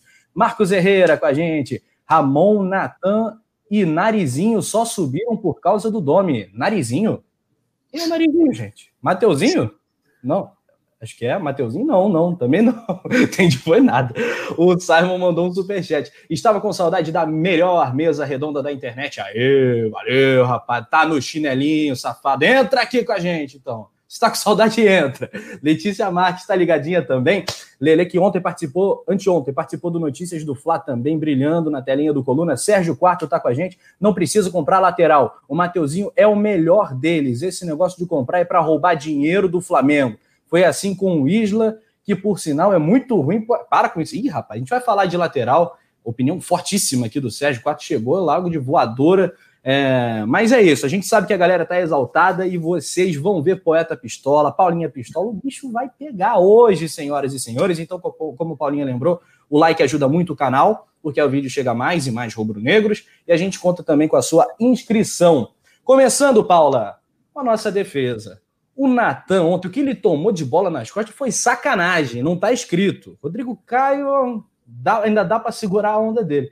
Agora, o Hugo também falhou nos gols, na minha opinião. Como é que você fala, qual é o seu comentário, sua análise sobre a atuação da nossa defesa ontem, que já volta a figurar entre as piores do campeonato? Todo mundo né, errou ontem. O Felipe Luiz, que nem eu posso defender o Felipe Luiz. Eu sei que vocês estavam esperando esse momento. Cadê o Filipinho agora, Paula? Cadê o tal Não, do Filipinho? Hoje, hoje é Felipe Luiz, nem eu posso defender, né? Entregou também nos dois gols. No segundo gol, ele errou, o Arão errou. O, nossa, um completo caos. É, chegamos ao ponto que a gente tanto criticou, né? E a gente queria tanto ver Rodrigo Caio e Natan e ainda continua achando, independente dessa partida horrorosa de ontem, que foi uma coisa absurda, ainda continuo achando que de todas as, as duplas possíveis é a melhor que nós temos à disposição no momento, apesar dos pesares. Mas é tão, foi tão pífio. Aí, ó. Pô, Felipe, pelo Sabe amor de eu, Deus. Eu senti falta, eu senti muita falta de alguém pedir para falar com o Felipe Luiz. Porque se tem uma coisa que eu sempre elogio, e eu acho que ele é muito culpado nos dois gols, e por isso que eu vou falar até um pouco mais dele do que dos outros, é, o Felipe Luiz, para mim, é um cara muito sóbrio ele é muito coerente nas entrevistas, nas opiniões. E eu senti falta de ouvir o Felipe Luiz depois do jogo de ontem. Eu, eu queria uh, saber se rolaria uma autocrítica. Acho que o Arrascaeta falou por ele, né, Paulinha? Acho que o Arrasca falou algo que o Felipe bem falaria forte, também. Inclusive, né, a, a declaração do Arrascaeta, e bem real. Eu achei que o Arrascaeta ali assumiu a gente sempre comenta que existem alguns jogadores que podem fazer essa função de capitão sem faixa, e eu acho que o Rascaeta fez isso ontem, né? É, ao receber o, o troféu de craque da partida e simplesmente falar do jeito que falou, com a força das palavras como falou, né? A gente não merece ser campeão e não merece mesmo. O time que joga futebol que o Flamengo jogou ontem, me perdoa, mas não merece. E mais, sabendo do resultado do São Paulo, é isso que me deixa mais indignada. Porque sabia, entendeu? Ó, a gente tem que sair com vergonha, assim a gente não merece ser campeão. As palavras do Arrascaeta ontem. E o que me deixou mais pé da vida foi que o Flamengo sabia do resultado do São Paulo né? Foi voltou do intervalo já sabendo do, do resultado e fez o segundo tempo pífio. É... Eu nem sei, sinceramente, o que dizer, porque foi um caos completo. O nosso sistema ofensivo também deixa a desejar quanto, tanto quanto o, de, o defensivo. Né? Antes a gente ainda falava, como a gente estava falando aí, Domi, Sene, muita, muita galera ali no chat também comentando que preferia o time do Domi, o time do Sene. O time do Domi tinha problemas defensivos, mas pelo menos fazia gol. O ofensivo era me melhor, né? Agora a gente nem consegue fazer porque não mata as jogadas. Tem hora que eu acho que é preciosismo demais, os caras não chutam a gol. Isso é uma coisa que me incomoda absurdamente. O Arrascaeta, que inclusive fez o gol, foi quem tentou ontem, né? Teve duas bolas na trave dele também, que poderiam ter sido gols. Teve uma cobrança de falta e teve uma outra mais frontal, né? Teve uma mais frontal, uma mais lateral, as duas que foram na trave. É, foi o cara que ainda chutava quando abria espaço. Eu achei assim muito preciosismo uh, do Gabigol em algumas jogadas que ele podia ter matado e tipo tentou. Teve um lance bem claro que ele saiu na cara do gol, ele podia ter finalizado, ele tentou passar para o Bruno Henrique, perdeu a bola. Tem hora que é preciosismo demais para um time que não está fazendo gol, que está deixando a desejar.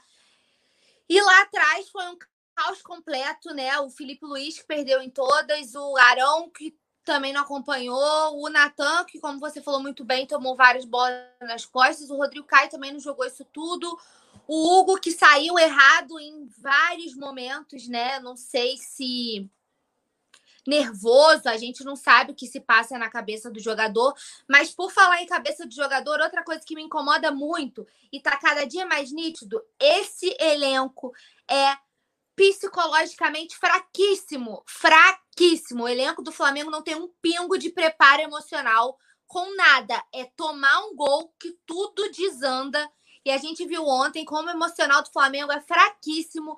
E se, se depois do jogo de ontem, se depois dessa declaração fortíssima do Arrascaeta, alguém, alguém, algumas pessoas virarem para mim e falarem que não tem necessidade de um psicólogo, porque o time ganhou tudo em 2020, sinceramente, eu não sei o que dizer mais, porque minha vontade é falar isso aí mesmo que vocês estão pensando para essa galera. O Flamengo não tem emocional para lidar com isso, toma um gol, desanda tudo, entendeu? Não tem nenhum poder de reação, é mentalmente fraquíssimo, fraquíssimo. Uma equipe com tantos craques, a gente fala e fala e fala quantas vezes que o Flamengo é muito melhor no papel, é o melhor elenco do Brasil? É, mas não tem um pingo de preparo. E aí tá faltando técnica, tá faltando tática, falta raça, falta tudo, mas falta também isso aqui. A cabeça não funciona. E quando a cabeça não funciona, já dizia minha avó, a cabeça não funciona, a cabeça não pensa, o corpo padece. Aí o Antônio tá comigo, ó, o time tá inseguro, alguma coisa tem que ser feita. Para ontem, e eu nem sei, eu, Rafa, eu tô numa revolta, eu tô tão indignada. É, é um misto de frustração, com decepção, com raiva pela forma que foi. A... Eu nem sei, sinceramente, é, é, é literalmente o pós-jogo da ressaca. Eu tô saturada de Flamengo. Sinceramente, eu tô de saco cheio sabe, é, de você virar e falar, é o estresse do dia. O Flamengo deixou de ser aquela válvula de escape, aquela coisa boa, né? De tipo assim, pô, passei, tive problema a semana inteira. A gente sabe que o Flamengo, eu já falei isso aqui em outras oportunidades, é a válvula de escape de muita gente, é o motivo, né, de, de é nossas vidas, é a gente vive pelo Flamengo, de acompanhar o Flamengo, de viver o Flamengo, e tá sendo um, um estresse a mais porque você olha e quanto mais treina, pior fica. Nunca vi isso. É melhor não treinar. O Flamengo virou, o Flamengo parece que virou um time comum, né, Paula? A gente se acostumou a ver um Flamengo que vai vencer sempre. E agora a gente se acostumou. falei, cara, aí o Flamengo fez o primeiro tempo bom, a gente fala, ih, lá vem. Segundo tempo promete. É um segundo tempo horrível, um sonífero horroroso, né, cara? Tudo. Não tem nada, não tem. É pífio o trabalho, é pífio. É lamentável o trabalho. E como você falou muito bem, virou um time comum. Ninguém mais entra com medo do Flamengo. Eu sempre lembro, agora não vou lembrar quem foi o o atleta de qual time, vocês devem lembrar, vocês me ajudem, que deu aquela é. declaração ao final do jogo. Cara, é impossível jogar com os caras, não dá para entender nada que eles falam. Aquele jogador... foi do Macaé, foi de um time foi de um time pequeno do, do Rio, né? Na época, né, que a gente é. Jota, que ele falou assim, cara, não dá para entender nada que os caras falam. E é absurdo você jogar com eles, você não aguenta, porque eles têm fôlego o tempo todo, é um time que pressiona o tempo todo. E a gente sente falta disso. Eu não estou dizendo que eu quero de volta o Flamengo do Jorge Jesus, não é isso. É. A partir do momento que o Jorge Jesus foi embora, e eu sempre falei aqui, a gente não pode viver de passado. A gente não quer o time do Jorge Jesus de volta, porque é outro treinador, é outra mentalidade, é outro trabalho. Foi, a era foi mas é, é o mínimo de vontade. O jogador também parece que não quer jogar. Os caras estão acomodados. Eu não vou passar pano para jogador nenhum aqui. Como eu comecei falando, nem o Felipe Luiz, que vocês sabem como eu gosto do Felipe Luiz, é um cara que eu sempre. E ontem estava muito bem na construção das jogadas, estava ajudando, estava tudo passando por ele, mas também quando desanda, desanda, entrega tudo. E veja, Paula, aqui o Pablo Molinari comenta: Everton Ribeiro pipoqueiro. Eu acho que uma das nossas análises mais certeiras das recentes foi essa: a omissão do Everton Ribeiro. E, o Everton Ribeiro, cadê? Honra essa faixa, Everton Ribeiro. Né? Essa braçadeira que você veste tem uma importância simbólica e que você precisa exercer esta droga dessa liderança em campo, rapaz. Você vai para a seleção, você vai lá, tira, pode tirar foto com o Neymar, pode fazer o que você quiser, curta bastante, jogue muito, seja feliz, voe, Everton Ribeiro. A gente te adora. Agora, você está ladeira abaixo, você tá, tem atrapalhado o Flamengo, fez uma jogadaça no gol. E só. O primeiro Hoje tempo. O, segundo tempo deprimente, né, Túlio? A gente quer te ouvir também sobre. Não pode Oi? falar do Everton Ribeiro. Essa é a questão.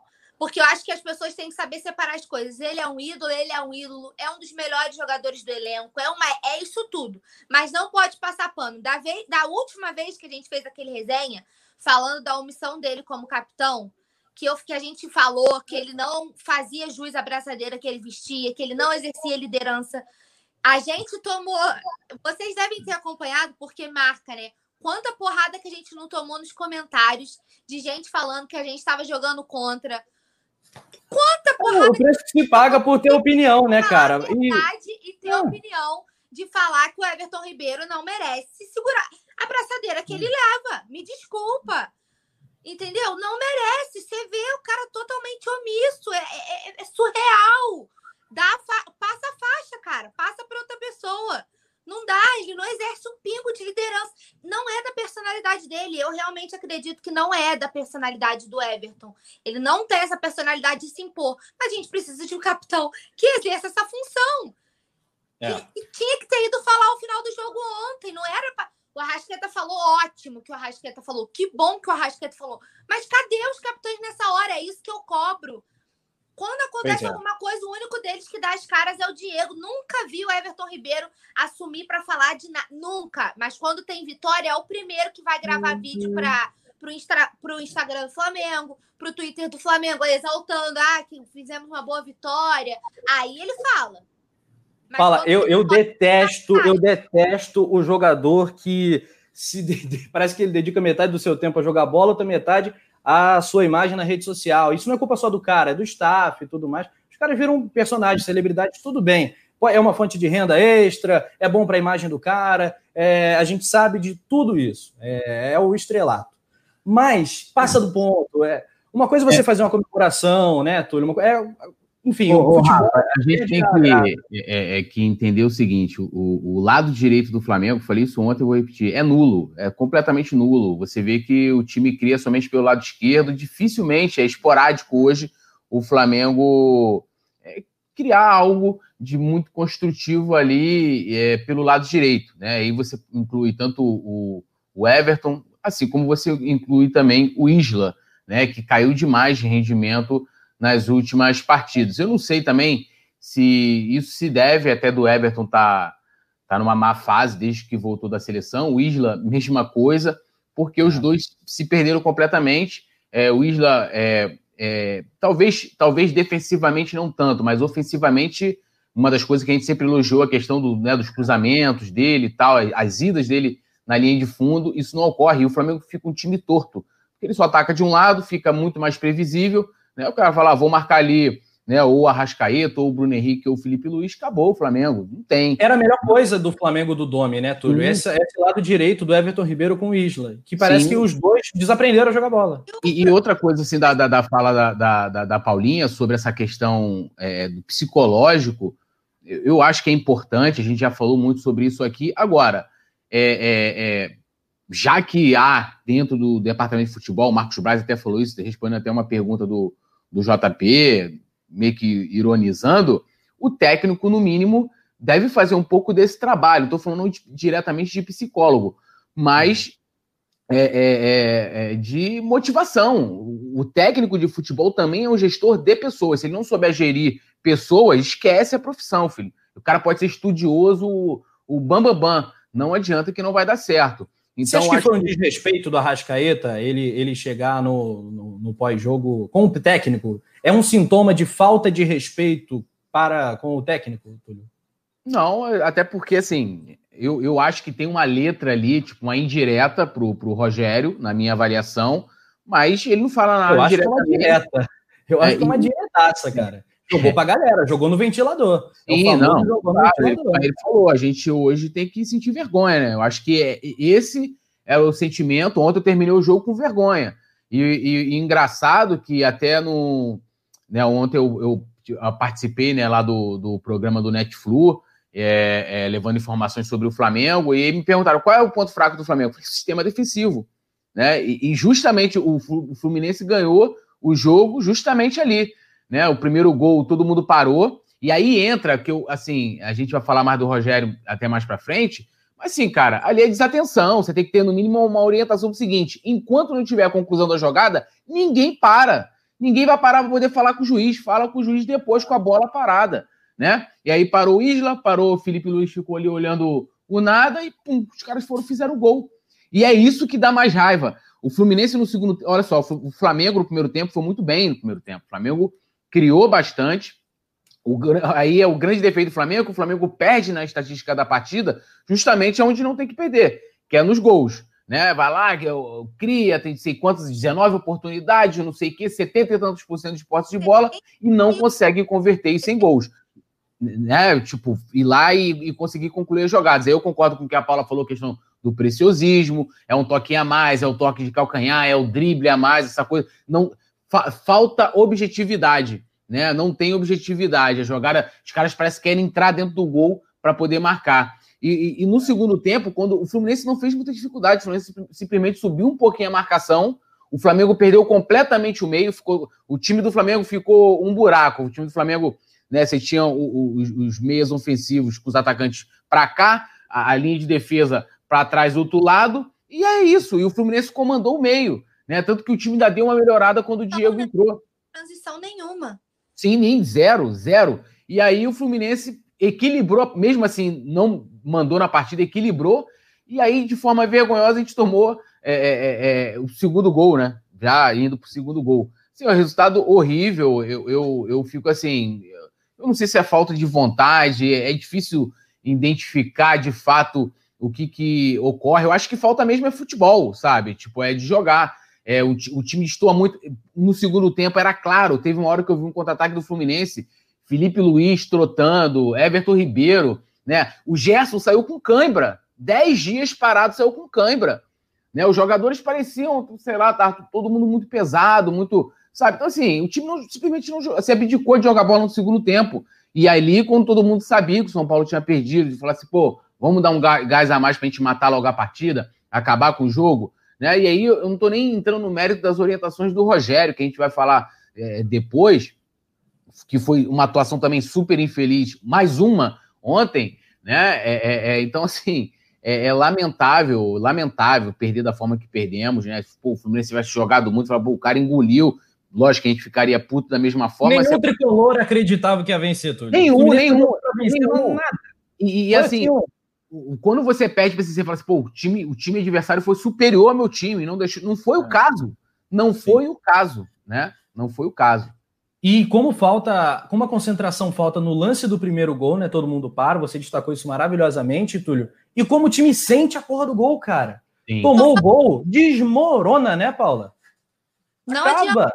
adianta. Não tem controle mental nenhum não consegue correr atrás do resultado. O, o, Flamengo não tem nenhum poder de reação. E aí, não só psicologicamente, como no futebol, entendeu? É, é o que eu falei no começo da minha fala e o Túlio acabou de, com, de complementar.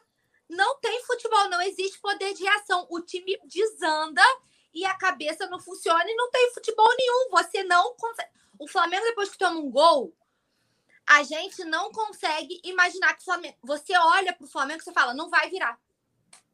A gente pois tem é. certeza de que não vai conseguir buscar o resultado porque não consegue. Não tem futebol. Aí é aquela história, né?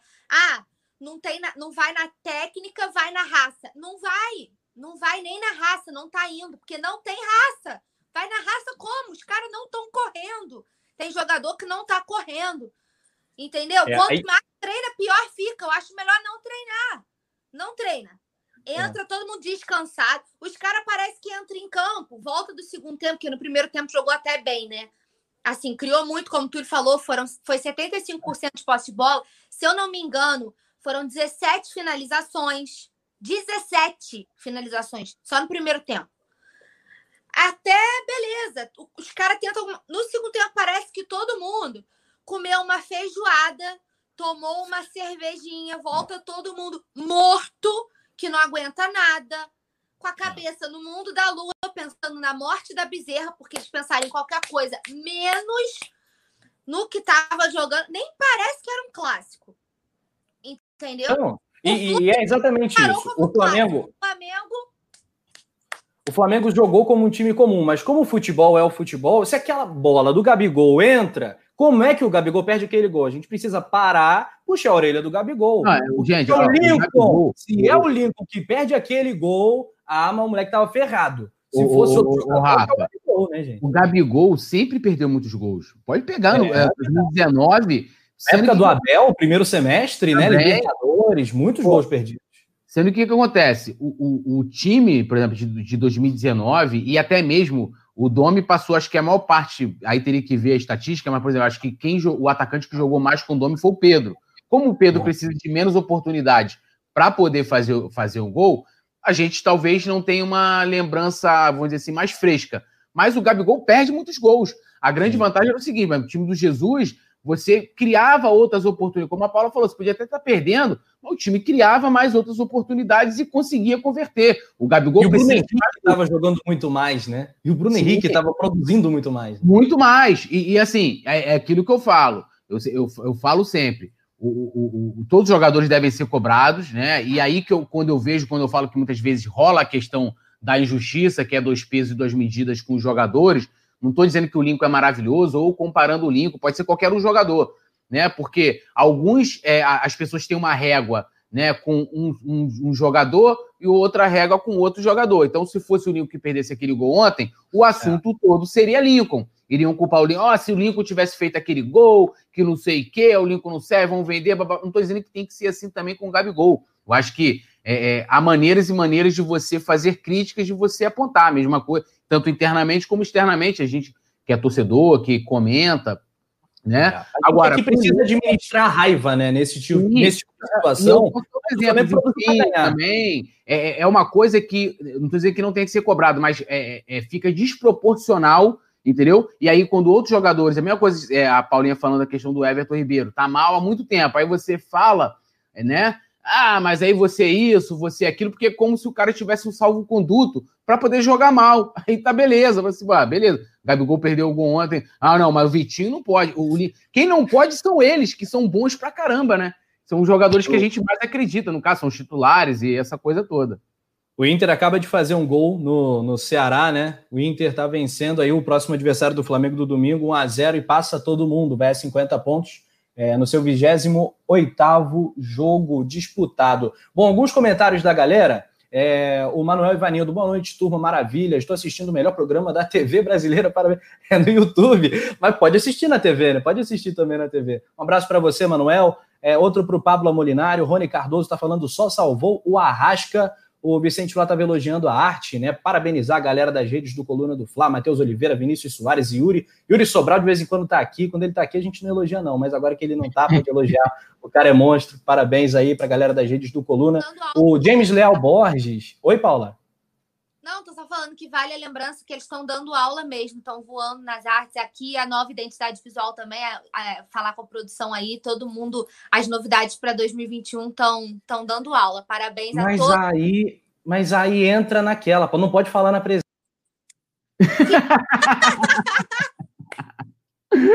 Ai, meu. O Rafa falou da produção, ó, passa ali o facão, tem até, tem até a rima. Falou da produção, passa-se o facão. Vou botar uma estrelinha aqui na minha tela, porque eu ganhei pontinho agora. Aí, puxa saco. Olha aqui, galera. O Gui Calvano, craque demais, resenha mais brava da internet. Esse cara é fera também. Um abraço, Guilherme Calvano, super jornalista também. Euler Peixoto, por que não dar chance ao Ramon, João Gomes e Pedro? Por que não colocar Arão, Felipe Luiz, Everton Ribeiro no banco? Isso se não sobrar para o Isla também faz uma corneta forte. O início, né, Túlio, de tudo foi a, a questão do sistema defensivo. A Paulinha soltou a corneta para cima do Natan, o Felipe Luiz nem se fala, né? O cara foi, é, foi o craque do Fluminense no jogo, né? Participou diretamente nos dois gols. Eu queria que você falasse um pouquinho também sobre o Hugo. Você acha que era defensável aquela, aquela primeira aquela primeira testada do lado do Lucas Claro? A bola não passou tão longe dele, ele é um goleiro super alto. Eu vi, acho, se eu não me engano, foi o Vene Casagrande falando que tinha gente de dentro do clube é, contestando, pô, como é que um goleiro de mais de 1,90m, 1,90m e tal, não consegue chegar numa bola dessa, por isso que a gente renovou com o Diego Alves e tal. É, eu queria te ouvir. O Hugo demorou para sair no segundo gol, no primeiro, porque é, tá eu... muito na conta do Felipe Luiz só, né? Tem que é, mas, Sim, é, eu, eu acho que no primeiro gol ali, a, a, o fato de vários jogadores ali tipo, parar, o Isla levanta o braço, você pode ver que há uma reação meio que a bola vai na área e há uma reação meio que tipo de parar. E o goleiro trabalha muito com reflexo, né? Trabalha muito é. com reflexo ali, amigo. Se ele parou, deu atenção para qualquer uma outra, outro tipo de coisa, já dificulta. No segundo gol, me pareceu também que ele né, poderia ter, vamos dizer assim, ter se agigantado mais ali, ainda mais que ele é um goleiro alto, né, de, de, de fazer a presença e tal, é, talvez possa ter falhado. No primeiro gol, acho que tem esse ponto, né, do, dos jogadores ali, meio que. É, e até o Felipe Luiz, né? Você vê que na hora que é batida a bola, aí há uma reação, aí daqui a pouco, aí você vê que há um, tipo, um, a galera vai meio que é, sincronizada, dá meio que uma parada. Aí o, é o Lucas Claro, né, que, que faz o primeiro gol do Fluminense, e vai, e, e vai tranquilo ali e, faz, e, e dá a cabeçada e faz o gol. Então, não é frango, né? Não é frango, mas era é. defensável, é. né? Era defensável. Não, sim, mas eu acho que tem esse ponto que aí não é só o Hugo, é, o Isla também, que parou ali, levantou o braço, o Felipe Luiz que ficou olhando, sei lá para quê, né? Essa coisa toda. Então, acho que a falha é muito mais coletiva e também daquilo que eu, que eu já falei, da falta de atenção. Não vão parar, cara. Reclama depois. Vamos, vamos esperar concluir a jogada. Eu acho que se fosse normal, se os jogadores não parassem ali para poder querer pedir para né, pedir o impedimento, que no caso era do Matheus Ferraz, né? Que, é, os caras reclamassem depois. Fala, parar para pedir é. impedimento. Isso não existe na minha cabeça. E o Flamengo é mestre em fazer isso, né? Sempre faz. O time para é. para pedir impedimento. Mano, reclama depois. Reclama depois, mas não. O Flamengo é mestre em fazer isso. Isso me irrita num, num grau. E olha é, aqui, Túlio. O, o, Luiz Otávio, ele dá uma cornetada na gente aqui, falando que, pô, tá, tá metendo louco agora, a gente não falou que o time era o ideal. O time escalado para começar o jogo foi o ideal. Foi não, o time ideal. Todo mundo concordou. O problema é que o Rogério Senna substitui mal pra cacete. Ele tira Gabigol para botar, fecha o jogo com Rodrigo Muniz e PP. Aí a crítica ao técnico e a crítica aos jogadores, um por um. Dá para livrar a barra de alguém? Quem a gente pode imunizar? É um termo que tá, tá bem popular ultimamente quem dá para salvar, né, Paulo? Eu acho que eu salvo a Rascaeta e. Não, rapidinho, Rafa. Só Deixa isso aí. pensamento dele que eu cortei ele, coitado. Vai, Tulhão. Não, não, é rapidinho. Só assim, uma coisa é você chegar a olhar a escalação e falar assim, pô, esse é o time ideal para entrar em campo, como ontem. Era o time, é, é, é o time, tirando o, o, Hugo, né? Que o Diego Alves continua contundido e provavelmente não deve jogar também contra o Ceará. É, você fala, pô, o time ideal. Outra coisa é a gente analisar a atuação desse time. É como, a, pô, eu tenho uma empresa, contratei, contratei grandes executivos, vendedores, aí chego lá, os meus vendedores não me dão resultado, mas eu comprei os melhores. Falo assim, ó, esse elenco aqui é bom, mas lá na hora, ali na prática, por algum motivo, eles não estão conseguindo entregar resultado. E acho que é isso, acho que são duas coisas completamente distintas, né? É, de se analisar. Então, assim, até o Wilson Filho falou: oh, o time todo errou. Sim, cara. A gente está falando aqui gente está falando o Hugo, a gente está falando do Felipe Luiz, a gente está falando do Isla, a gente está falando da atuação da, do, do, do, sistema ofensivo também do Flamengo, a gente está falando do técnico, a gente não está. É o time todo. Eu sou, eu sou daquele que ganhou, ganha todo mundo, perdeu, perde todo mundo também. Tem essa, não. Isso aí. Muito bem. Fala aí, Paulinha. É o Arrasca, né? Que dá é para salvar. Como? Não tem como. Muito bom, galera. Coluna único... do Flá fez. Oi, diga, diga, diga. O único que tentou alguma coisa, que fez alguma coisa, que. Pois é, é eu, eu, eu, talvez colocaria, não sei, talvez o Gerson, apesar do Gerson no segundo tempo ter caído demais. Mas ele até fez um. Bem.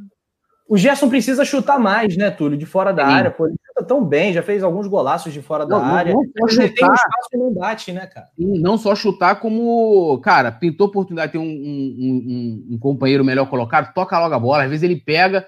Cara, assim, você vê ali, ele tem um jogador, um exemplo, ele tá partindo, do lado direito dele tem um, jogador do Flamengo passando sozinho. Ele corta pro outro lado e tenta uma jogada mais difícil. Né? Eu, cara, ontem eu perdi ali umas duas vezes assim. Ele teve passando um outro jogador, não vou lembrar agora quem foi, mas ele, ao invés de tocar, ele tenta dar prosseguimento à jogada. Acho que não só finalizar, mas ele também soltar mais a bola para o companheiro que esteja melhor é, colocado.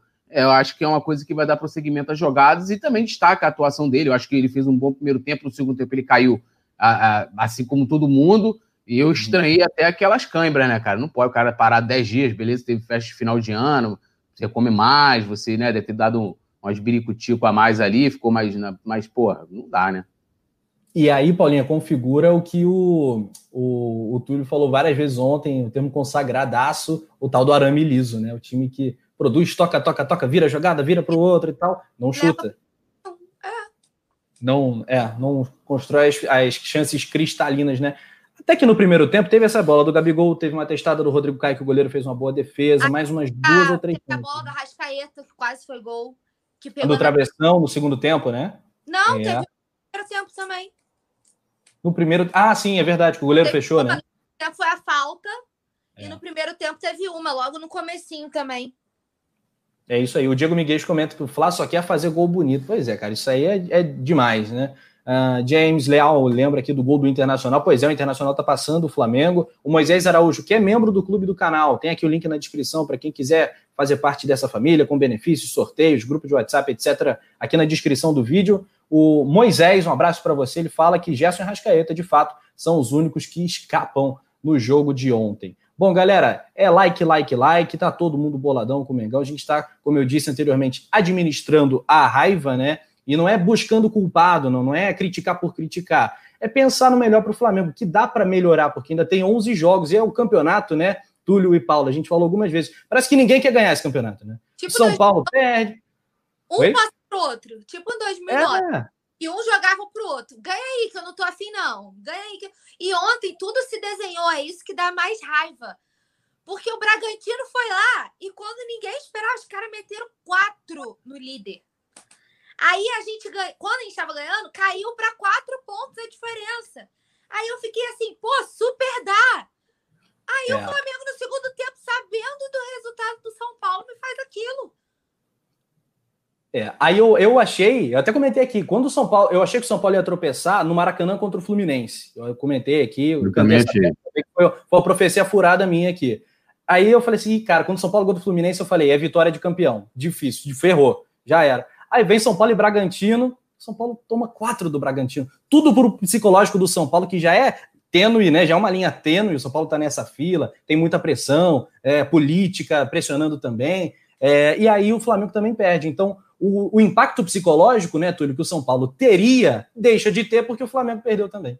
É, não, não mudou nada, pelo menos para o São Paulo, no caso, né? Porque a gente está sendo ultrapassado agora pelo Inter. A gente também poderia. Me... É, a gente, a gente, mesmo ponto que o Galo, mas perde no critério de desempate. E para o São Paulo não muda nada. Né? Eles com certeza devem estar sentindo aí a, a eliminação na, na Copa do Brasil, né? É, né? Perderam, foram desclassificados e tal. Tem aquele momento de ressaca mesmo.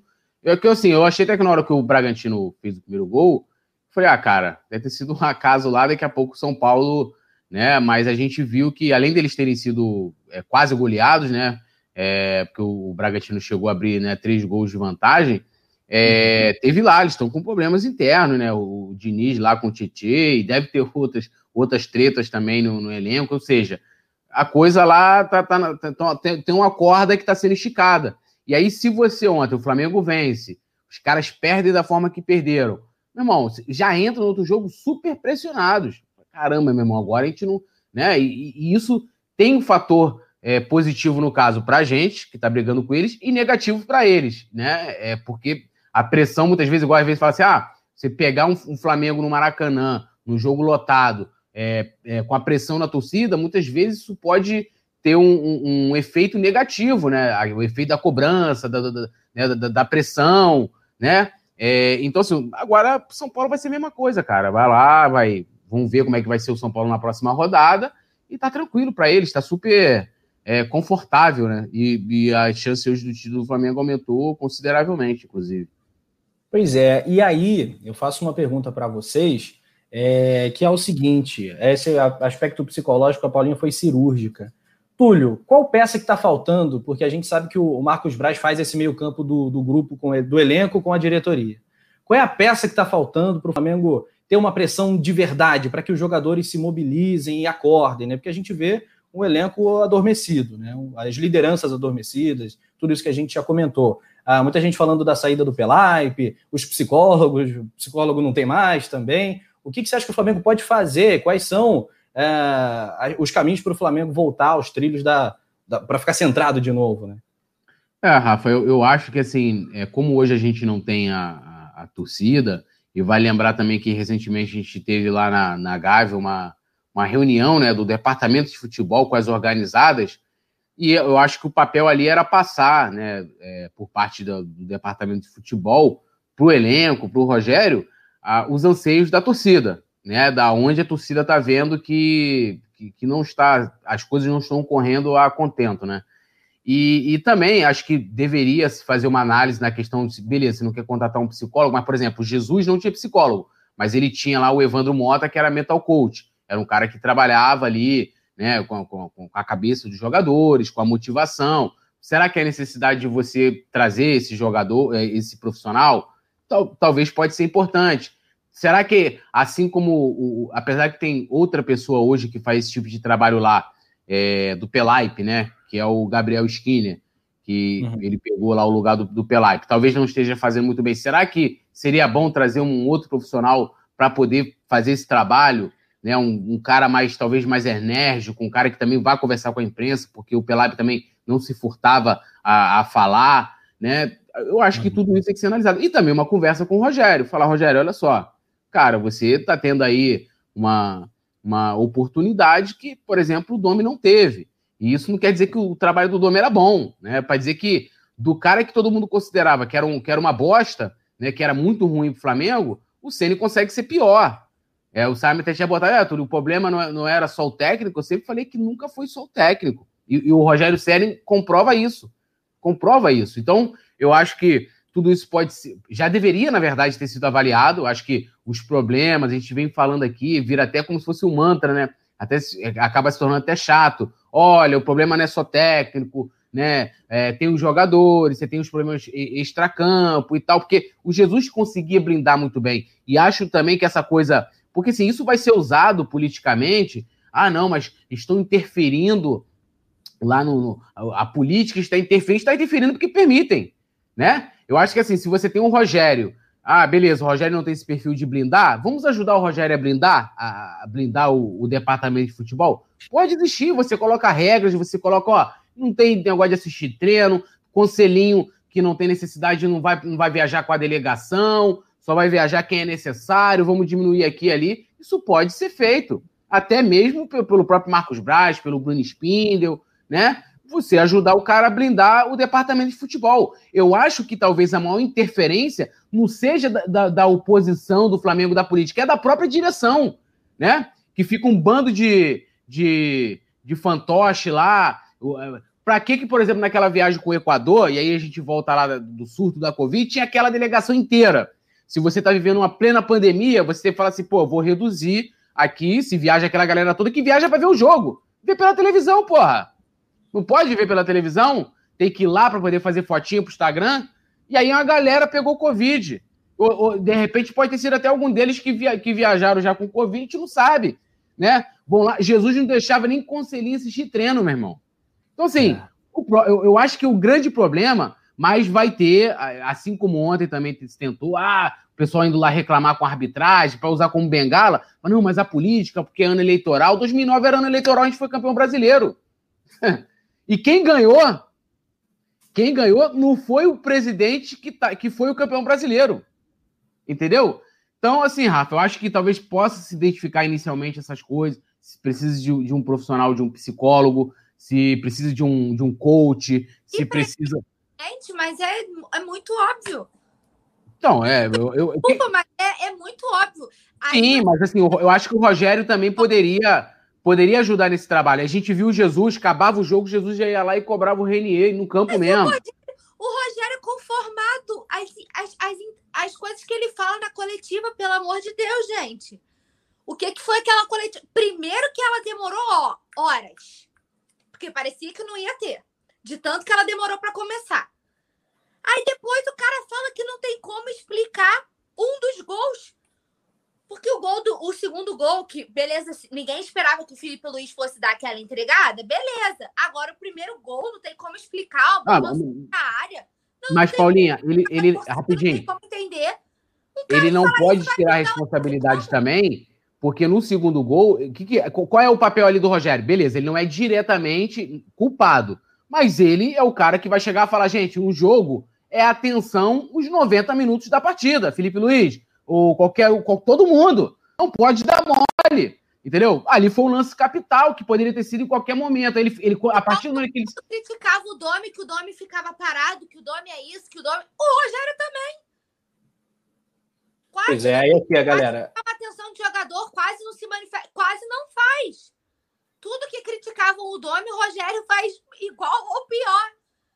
As substituições, pelo amor de Deus, o cara tira o Gabigol para terminar o jogo com o Rodrigo Muniz dentro de campo. Pô, tá de sacanagem. Não é possível. Não, é poss... não faz sentido nenhum. Não é possível que ele olhe para as substituições dele e ache isso normal, cara. É, eu acho que essa, é, essa é, é a falha solar né, do, do Rogério Ceni que discutir com isso é, é, é, muita burrice, não tem como defender isso do trabalho do Ceni e, e, as derrapadas nas coletivas, a eventual falta de cobrança com os figurões, isso aí é tudo lateral perto do, da, da, grande falha nas substituições e, claro, a insistência no início com Gustavo Henrique e Léo Pereira, que custou caro, custou caro. Você vê aí na tela os 11 primeiros jogos de Dorival Júnior, Abel Braga, Jesus, Domi e Rogério Ceni, né? É quase que uma escadinha, né? O Dorival com 77%, 72,7%, o Abel 78,7%, mas aí foi Campeonato Carioca, Florida Cup. É, o Jesus 63,6%, Coro comendo no meio do Campeonato Brasileiro, Copa do Brasil, Libertadores. O Domi, nesse cenário super difícil, também sem torcida, pós-pandemia, super delicado, é natural até que seja abaixo. O grande problema do Domi, acho que foram as goleadas, né? Isso que ficou chato para ele. E agora Rogério Ceni com 48,5% é um índice deprimente. Para Flamengo, deprimente. E no vale Fortaleza, lembrar... Rogério, se tu mete 48%, beleza. No e, Flamengo não dá, parceiro. Fala, e vale lembrar que o Rogério veio, porque assim, essa observação que o Rafa faz, pô, até quando a gente falava aqui, gente, mas o problema não é só o dono, aquela ladainha. Aí não, mas pô, o cara, pô, toma quatro gols no jogo. Beleza, então o que, que você põe? Pô, vai trazer um técnico que vai resolver esse problema né? O, o problema defensivo. E, e, não resolveu, né? E não só isso, eu estava vendo um dado de que o, o, o Fortaleza do Rogério Ceni era o pior ataque do Brasileirão. É, mas ali também era muito pereba, né, cara? O Nossa, cara, cara mas mesmo assim, Rafa, mas mesmo assim, olha só, não, vamos lá. Você traz um, você traz um treinador. É, mas o nosso ataque com um monte de estrela piorou também.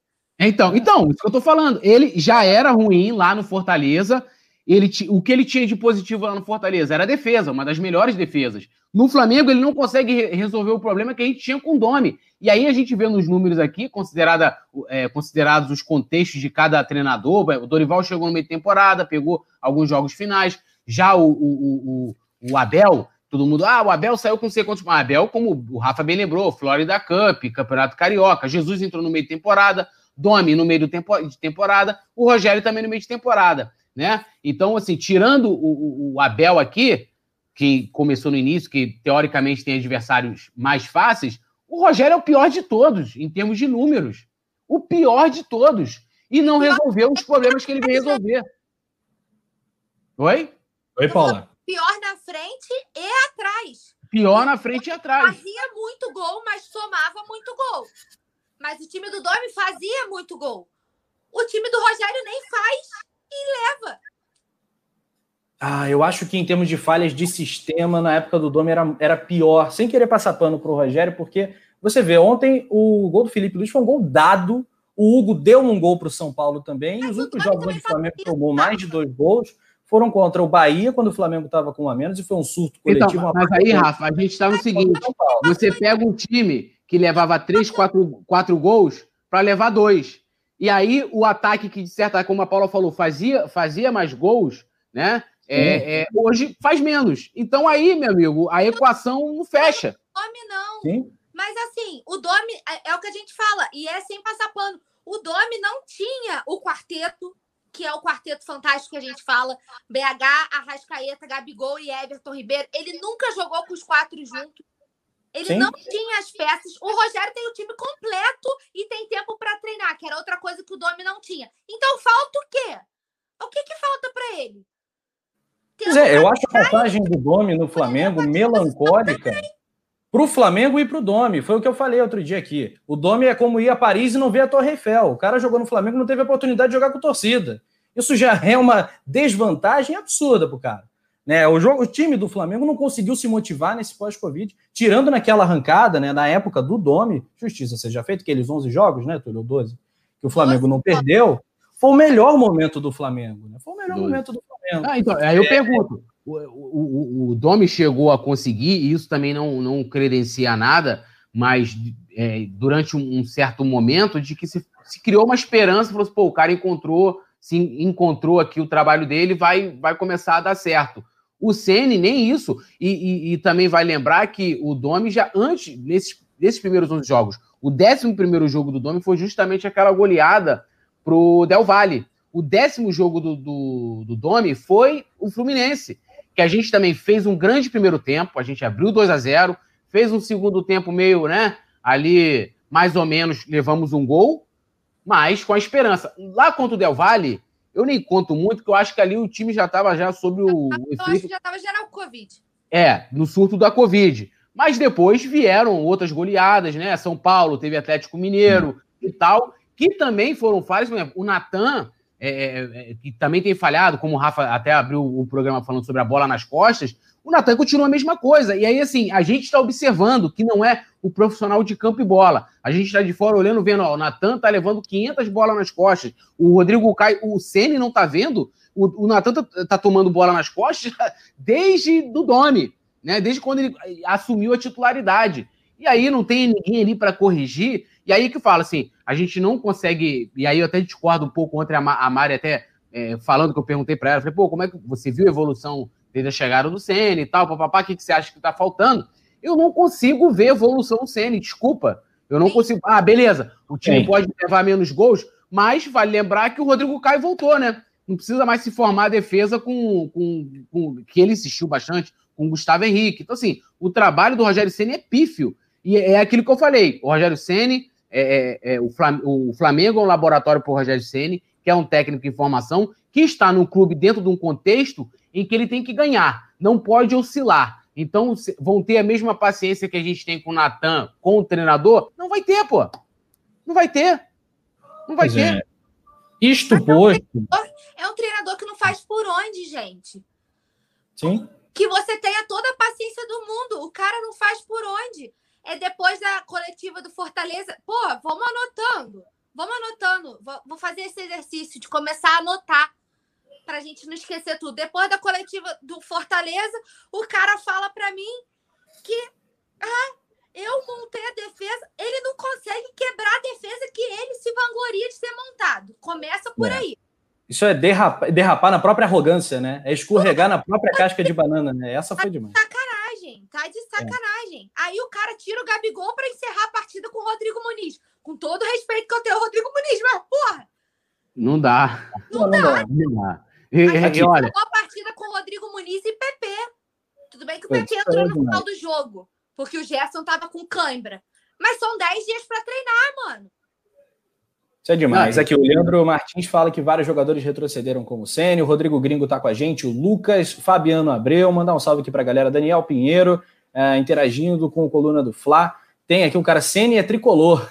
Cara, o perfil que já criaram pro Rogério Sênio. Acho que o é, cara é deve é ser mesmo. É, mas deve é. ser mesmo, ele tá mentindo. É, parece. Zico é flamenguista. Vou estar tá mentindo, Zico, Zico é rubro-negro. É, pô. É, é isso aí, é isso aí. O Vicente Flá também tá ligadão no Coluna do Flá, Anderson Lima, Hudson Firme. Muito bom. Isto posto, né? Críticas feitas ao Domi, ao Sene, é, o Jesus, que é um sacana que pulou do barco e foi o começo do, do fim do outro patamar. Poeta Túlio, não dá mais. Eu não, não quero mais apostas. Nunca mais. Não dá. Rogério Senni foi a última das últimas apostas que seja assim e que o próximo técnico do Flamengo, estou achando difícil, a menos que o Rogério Senni consiga ganhar o Campeonato Brasileiro. Acho que o Flamengo terá um novo técnico ainda em 2021, e lamento porque isso é sinal do fracasso do, do Flamengo, esportivamente, será, né? É, vai ter que ser um nome de mais casca, de mais peso, e que consiga, é, já que o Flamengo não consegue se organizar para dar respaldo para o técnico, para blindar, etc. e tal, que seja um cara de peso, um cara que consiga chegar e arrumar a casa. Tem alguém no mercado?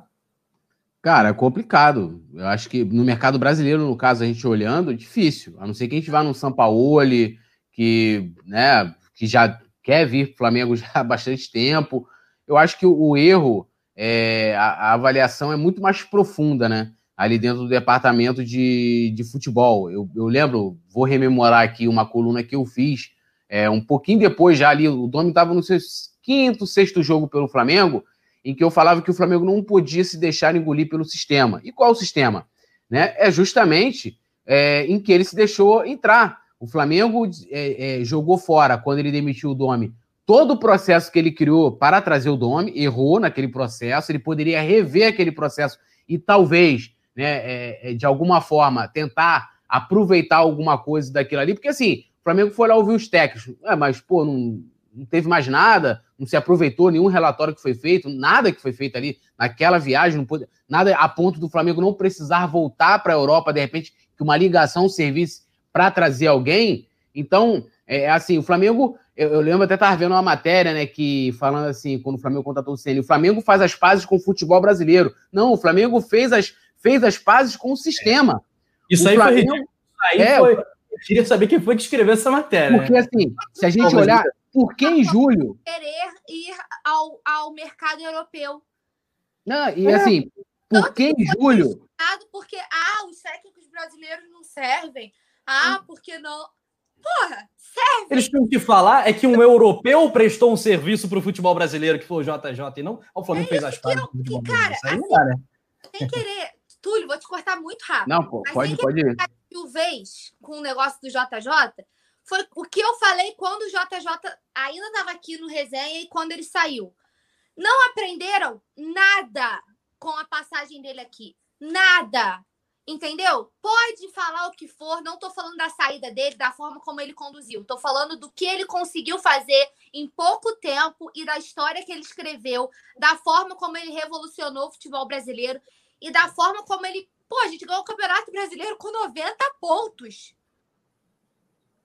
Tem noção? E o técnico pós-JJ fez questão de adotar um sistema onde ignorava quase todo o legado do técnico anterior. E o Flamengo não tinha uma peça dentro da droga do clube para falar, Domi, vai por esse caminho, faz assim, isso aqui dá certo, esse jogador Ai, faz melhor. Que não, que foi conversado na entrevista que era para seguir a linha de raciocínio. Pô, vocês estão de sacanagem. Os Sim. técnicos brasileiros, ninguém aprendeu nada com a passagem do Jorge Jesus, gente. Ninguém aprendeu nada. Todo, o Jorge Jesus foi atacado de todos os lados desde que ele chegou, tá? Por todo mundo. Ele foi atacado desde que, de que ele chegou, assim como fizeram com Pablo Mari. Lembra? Zagueiros de segunda divisão. Por quê? Porque pro Flamengo, o Flamengo não pode querer melhorar. O Flamengo não pode buscar lá fora.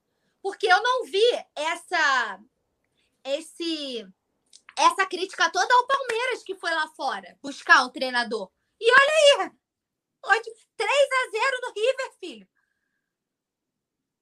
Entendeu? Mas o, aí o Palmeiras não, não tem problema. Mas se o Flamengo vai buscar lá fora, ah, porque o Flamengo não valoriza o futebol brasileiro. Pô, quando a gente faz alguma coisa, quando a gente tenta deixar um legado, que é como foi o Campeonato Brasileiro, ninguém aproveita nada. A, gente, a gente chegou, assim, primeiro concluindo o que eu estava falando, que é o seguinte, que como que em julho nenhum técnico brasileiro servia, né? Os olhos do Flamengo estavam todo para o mercado europeu, sul-americano e tal, e aí em novembro servia um técnico brasileiro, e não só um técnico brasileiro, um técnico brasileiro inexperiente, que estava no time. É, é... O Flamengo traria qual técnico europeu, Túlio, naquela época? Não tinha quem trazer. O Flamengo ia, depois de demitir um técnico europeu com três meses de trabalho, o que é um absurdo, né? Para em qualquer mercado sério do futebol, no, no, no na Europa. Não, mas, mas nem só isso, ô Rafa, nem, nem nem só trazer europeu. Você poderia olhar para o mercado sul-americano, entendeu? É, é, o Flamengo chegou a sondar, por exemplo, o Miguel Anjo Ramírez, não tinha um outro profissional que o Flamengo. Porque assim, parece que o Flamengo foi um. É, tinha o Cudê, né? Tinha o Cudê que a gente comentou. O Cudê aqui no Brasil, você tinha também o Sampaoli aqui no Brasil. Então, assim. É, é, é é, e aí, aí, entra naquela coisa que quando eu, eu falava, eu lembro até daquele pós-jogo do, do, do, Atlético 4 Flamengo 0, em que eu ah, mas tem essa coisa, ah, vai embora, vai trazer quem? Mas é, cara, a gente tem que se perguntar, se você tem Se você tem um mínimo de planejamento, você vai se perguntar: você vai demitir o técnico e você vai trazer quem? Quem você vai trazer? Igual hoje. Ah, é consenso de que tenha que demitir o Rogério Ceni. Então a gente vai trazer aqui. Tem que pensar, não tem essa coisa de. Não existe isso em empresa nenhuma. Ah, eu vou demitir fulano. Ah, depois eu vejo. Não existe. Isso não é seriedade, gente. Essa coisa de. Vamos, vamos demitir, depois a gente vê quem vai. Não existe isso. Com a rapidez que eles trouxeram o Rogério Ceni, isso já estava sendo conversado. Foi não, o Rogério Ceni foi escolhido. Ó, o Flamengo foi. Os bastidores. O Flamengo foi goleado pelo, pelo, pelo, pelo Atlético pelo Mineiro. Já no Mineirão, já no Mineirão, já, já houve a ordem, ó. É, Rogério Senna é o nome. Já lá no caminho. Então, no caminho da volta, o é Rogério Senna já, né? é, já foi conversado. Rogério Senna já foi acerto na madrugada. Na madrugada, no dia seguinte, antes deles já anunciarem o nome, eles já tinham fechado com o Rogério. Então, então já era. Gente, quando o técnico. Não, não tinha planejamento, Paulo. Isso aí não é planejamento. Mas então, mas aí eu erro lá atrás, que o JJ não tinha uma comissão permanente. Isso. Por que, que o JJ não tinha uma comissão permanente? Porque aí o cara vai embora, leva a equipe dele. Ah, mas, aí, mas aí, vamos lá. O JJ não tinha uma comissão permanente porque ele não quis ter uma comissão permanente. Ah, ele mas aí entra dele. E que tem que falar, vai ficar um profissional Sim. chegar no conselho. Sim. O cara vai embora com a equipe dele, leva todo mundo, fica terra arrasada, fica sem ninguém. É, infelizmente, o Flamengo é muito menos organizado do que a gente gostaria, né? Infelizmente. Não, não, não é. e, e, tem mais também, olha só. Você não precisa diretamente ter, ter uma, uma comissão, vamos dizer assim, mas você tem outras maneiras de você desenvolver relatórios. Porque, assim, por exemplo, o Felipe Luiz diz que tem todos os treinos do, do Jesus anotados. O Flamengo não poderia ter um profissional que não precisaria ser diretamente ligado a qualquer tipo de comissão, ou até mesmo a comissão do, do, do Jesus, para poder tomar nota de tudo, de toda a estrutura, de todo o trabalho do Jesus. Eu não falo nem só do trabalho de Jesus, não. O próprio trabalho do Evandro Mota, dos auxiliares, do, do João de Deus, né? Um profissional que você está ali. O Jesus ficou aqui quantos meses? Ele chegou em, em, julho de 2019, saiu em. ficou um ano, né? Um ano praticamente no Flamengo. Então, assim, não tinha ninguém que poderia criar relatórios para você guardar e nem ninguém que falasse, pô, olha, o cara não quis aqui deixar ninguém para trabalhar perto dele. A gente precisa de alguma forma aí é, ter algum tipo de profissional é, colhendo informações para o clube. Porque o Jesus mudou várias coisas no clube, desde a parede do CT a uma série de situações, ao carrinho que tem isso, que tem aquilo, né? Ou seja, o cara foi ali mexendo em toda a estrutura do clube, no modo de trabalhar do clube. Então, assim, o Flamengo também, de certa forma, primeiro, de não se impor, de ter, eu concordo muito com a Paula, de falar, cara, não, irmão, a gente vai botar aqui pelo menos um profissionalzinho para trabalhar contigo aqui para aprender. Quero deixar aqui o fera aqui com você aqui para aprender, né? E outra também de você poderia deixar um profissionalzinho de fora lá do Flamengo, né? Um cara lá para poder estar tá anotando as paradas ali, pegando, trazendo ali, jogando no, no, sistema que o Flamengo deve ter. Deu mole, deixou passar.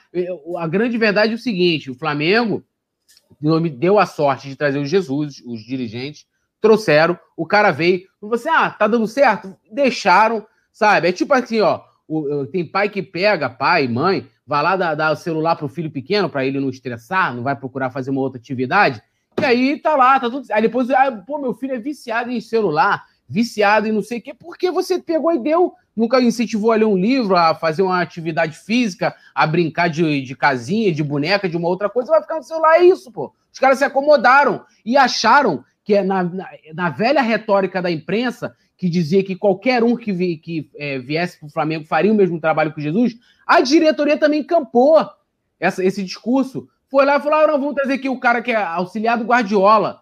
E, todo, e muita, boa parte da torcida encampou também essa, essa história de que, ah, não, vai, ah, é auxiliar do Guardiola, vai dar certo, que eu também critiquei a vinda do Dome. Falei, precisa de um cara mais tarimbado. A mesma coisa é o Rogério hoje. Não, vai, vai dar não sei o quê, blá, blá, blá, o Rogério vai precisar de tempo. Vocês vão, vão, vão ter tempo? Que tempo, né? Que tempo? É. O cara tá tendo 10 é. dias, 10 dias de treino aí, ó. O Flamengo só regride. Pô. É isso aí. E aí é a, é a, falha crucial no planejamento, coisa que a gente fala muito, Paulinha fala muito, todos nós comentamos sobre isso. Aliás, Paulinha, a Alzira B tá boladíssima contigo, que você não deu boa noite para ela, né? Ah, tá pedindo salve. Que você não desse boa noite. É, eu acho só que a Alzira. Eu tô tão Alzira... pistola aqui que eu não tô nem conseguindo ler o chat, mas fica aqui o meu. Vou cobrar ela que ela chegou atrasada. Mas pelo menos É. ela chegou, né? Chegou É, e sentiu falar uma com treta ela, aí. James Leal Borges, que tá aqui todo dia, também tá fazendo comentários assim, que ele nunca foge da pauta, né? Super, super centrado. O Vicente Flá, o pessoal que tá aqui sempre, o Diego Miguel, o Max Digital, todo mundo participando super com a gente aqui no chat. Eu senti uma É leve treta aí. é, Uma leve E- treta aí com, com a Alzira B, né? Mas beleza. Hoje eu vou ressalvar, porque a treta hoje é com, é com, é com, é com a direção do Flamengo, com o elenco, com o time. Que, até para complementar essa fala do, do James Leal Borges, é isso, cara. Os caras te- terceirizaram o departamento de futebol Je- Jesus, que blindava tudo, né? E, e- e aí, quando o cara saiu, não tinha nada. Não ficou nada. E aí eu não falo nem só em questão de legado, porque os caras ficaram perdidos. Não tem aquele meme do John Travolta, que ele tá assim? Foi isso que aconteceu. E aí os caras não sabiam o que fazer. A grande verdade é essa. Você tinha o Marcos Braz preocupado se ia vir candidato ou não. O presidente, é igual aquela história. Você tem lá uma coletiva, aquela do Bernardinho, o presidente, um, um- horas antes do Jesus anunciar sua saída, falou: não, não sei de nada, não. Ele me, ó, eu acho que ele vai ficar. Ele falou pra mim que vai ficar. É. Aquela que falou, né? Essa É, foi- ele falou que vai ficar. Aí, daqui a pouco, ó, Jesus aceita a proposta do, do, do Benfica e foi embora. Então, assim, cara, e também a gente tem que olhar, e aí eu evito até de falar, porque, ah, porque vai falar de política, tem que cobrar o Marcos Braz, tem que cobrar o Landim, porque eles vão fazer o seguinte: olha, mas é ano de eleição. Meu irmão, pra mim é, é o ano como qualquer outro. O ano muda pra quem tá pensando em vir candidato. Você tá pensando em vir candidata, Paula? Alguma coisa no Flamengo? Eu não tô. Você tá pensando, Rafa? Você tá pensando em vir candidato? Então dane-se. Dane-se. Outro dia eu, eu botei uma enquete no Twitter. Não, porque não pode. Que a, manda pros sócios. Ué, a torcida não pode ter voz? A torcida não pode votar? Ué, onde que é isso? Ah, mas pode. Várias bravatas. Não, o Flamengo de 40 milhões. A torcida não pode votar numa enquete no Twitter para avaliar a gestão do Rodolfo Landim, para avaliar o trabalho do Braz. Só pode o sócio do Leblon do Flamengo? Só pode o sócio? Ué, como é que é isso? E aí hoje, né, a gente viu lá o, o- tá envolvida em tudo, né? A gente tem que bater mesmo. Igual, cadê o 22222? Até agora, tô esperando. não. fazia, enquanto era candidato, fazia coletiva todo dia. Aí segue um, segue outro, responde um. Ah, porque se o 22222 me respondeu, eu peço minha namorada em casamento. Aí ele vai lá. Ah, vai ter que me chamar. Aí tá ótimo. Depois, cadê o gelo no sangue? Que até agora eu tô procurando gelo no sangue, ó. Não, e sabe o que acontece? Esse ano, gente, quando a gente fala que a gente bate aqui, tem que bater mesmo, porque quando você vê os erros de planejamento, essa palavra que eu amo tanto falar aqui, ninguém deve aguentar mais a Paula falando de planejamento. O feito do Jesus fica ainda maior quando você avalia tudo que está por trás. Porque você vê que não tinha planejamento nenhum, que não tinha preparo nenhum. Tudo tá nas costas do Jorge Jesus e da equipe dele. Foi embora, acabou. O legado dele é muito maior. E aí a gente quer ouvir do pessoal do chat se eles aceitariam o Jorge Jesus de volta. Independente de ter saído da forma como foi, vocês aceitariam Jorge Jesus de volta? Porque tá balançando lá no Benfica. Toda vez lembra do Flamengo, hoje falou que está revoltado porque não é, não está insatisfeito de não estar em primeiro lugar. Então vocês aceitariam? Eu já vou deixar o meu voto logo, sem ressentimento nenhum por mim. Já pegava o telefone e falava: JJ, volta que deu M. Filho, volta. Lógico, é claro que é assim. É claro que é assim. Agora, é claro também que 2019 não vai se repetir. 2019 foi 2019. Ter essa, né? essa noção. Tem que ter, tem que estar ciente disso, né? E outra, planejamento no Flamengo só funcionou na, fora de campo quando o Flamengo pagou dívida naquele processo todo de reestruturação. Ali foi um planejamento, ali foi uma reconstrução de Isso aí. fato. e, e, Rafa, eu sempre fiz a seguinte Não teve avaliação. O que teve foi dinheiro e teve a escolha certeira de um técnico genial, que foi Eu sempre falei o seguinte, que é, isso também tinham vários problemas na parte administrativa, papapá, mas nunca levaram o profissionalismo que tiveram fora de campo, ali no- na parte de finanças, de administração, alguns outros setores de comunicação, de marketing que foram melhorando, ainda não é o ideal, mas foram melhorando de 2013 para cá, para o futebol. Por quê? Porque o futebol é, é um, é, um, é, um, é um campo blindado lá no Ninho do Urubu, né? Cheio de, Né? Lá também tem várias gente cabide de emprego, né? A gente viu no departamento médico, botou amiguinho do Brás, botou amiguinho de não sei quem, amigo de, de jogador, né? Aquela coisa toda. Até jogador faz lobby.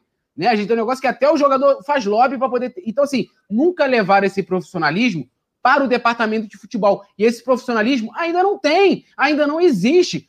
Enquanto não olharem né, com seriedade, fala assim, cara, a gente precisa reformular o modo de gerir o futebol do Flamengo. Enquanto não olharem dessa forma e fazerem um trabalho sério, então, assim, as, as, as, as como é que eu vou colocar? Muitas vezes se agarram muito a pessoas. Ah, o, o, o Pelaipe fez um bom trabalho na gerência de futebol, então ah, o Pelaipe. Se não tiver o Pelaipe, o Jesus fez. Então caiu, o Jesus acabou. Não pode ser assim. A gente viu que. Qual é a grande preocupação da torcida hoje? Pô, será que se o Bandeira saísse o grupo dele, a outro que entrar, vai, pô, vai manter a mesma coisa? Vai, sabe por quê? Você implantou uma gestão. Então, independente das peças que você troque, lógico, você tem que ter a devida fiscalização em cima disso, mas você já tem um trabalho enraizado ali, já tem feito, montado. No fute... O futebol do Flamengo hoje, de 2020, é o mesmo de 2010, 2011, 2012 da Patrícia Murim. E era bom o futebol da. Não era, mas é a mesma. A realidade é essa. O Bandeira se deixou engolir assim, virou vice-presidente de futebol, a gente viu o que foi. O trabalho que o Rodrigo Caetano fez, né, com tanto dinheiro na mão, os vários jogadores que ele trouxe. Cara, como é que você me pega e você me, me, me é, renova o contrato com o Rodinei até, até 2020, alguma coisa, cinco anos, três anos de contrato, sei lá, um contrato logo? É bizarro você dá 20, quase 26 milhões no Pires da Mota. Isso é erro de avaliação, né? E aí você tira o Pelaipe, você tira o Pelaipe que estava ali. Aliás, não vou nem botar o Pelaipe, você tinha o Moser. O Moser era, era mais ou menos o Pelaipe ali, era o cara que trabalhava. Aí tiraram o Moser, nunca botaram ninguém no lugar do Moser, na outra gestão. E aí nessa colocaram o Pelaipe. O Pelaipe saiu, não colocaram ninguém, aí pegaram o cara lá, que é o Gabriel Skinner, que fazia de certa forma uma outra função, mas ele trabalha não oficialmente ali, mas ele faz a mesma função ele, ele, ele do, do, do Pelaipe lá no departamento. E assim vai. E assim, a gente, aí, aí que está. O departamento, o departamento médico é um grande exemplo disso. 2019 voou e tal, foram lá, trocaram tudo, sem uma metodologia profissional, e a gente viu os resultados. A gente viu o futebol a mesma coisa. Então, assim, só essa coisa de a gente pegar de aceitar o JJ, eu vou trabalhar com a realidade. JJJ hoje é uma realidade para o Flamengo? Não é, porque ele ainda é do Benfica. Então, assim, se eu perder tempo sonhando com a volta do JJ, que mesmo assim tem os pormenores que a gente deve debater, declarações que ele deu sobre o racismo que a gente defendeu muito aqui, que ele falou que era moda, então ele considera moda o que o Gerson falou, ou ele, eu acho que ele só deveria vir, se, se for realidade, se ele fizer uma meia-culpa. Porque ele não pode chegar e dizer que a luta do racismo, ah, isso é moda. Então, assim, eu botei logo no meu Twitter, chamei logo de racista. É isso, mau caráter e racista. Então, assim, tem que ter os pormenores. Então vamos olhar para a realidade. A realidade hoje do Flamengo não é Jesus. Eu acho que é quase que unanimidade de que todo mundo vai querer que o Jesus volte. E todo mundo vai querer, que aí é uma observação terminando, é, é, terminando aqui a minha fala, o que o Rafa falou, esperando que o Jesus emule o Flamengo de 2019.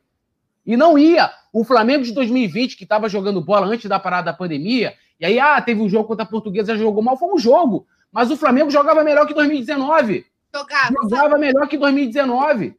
Eu falei isso no meu vídeo de opinião lá no Conto do Fla Play, na retrospectiva que a gente fez. Eu falei: o Flamengo de 2020 jogava melhor do que o Flamengo de 2019. Muito melhor. Fácil, muito melhor. fácil. Então, assim, a nossa, só para terminar, a nossa realidade hoje é analisar o seguinte: futebol brasileiro, eles estão olhando para o futebol brasileiro?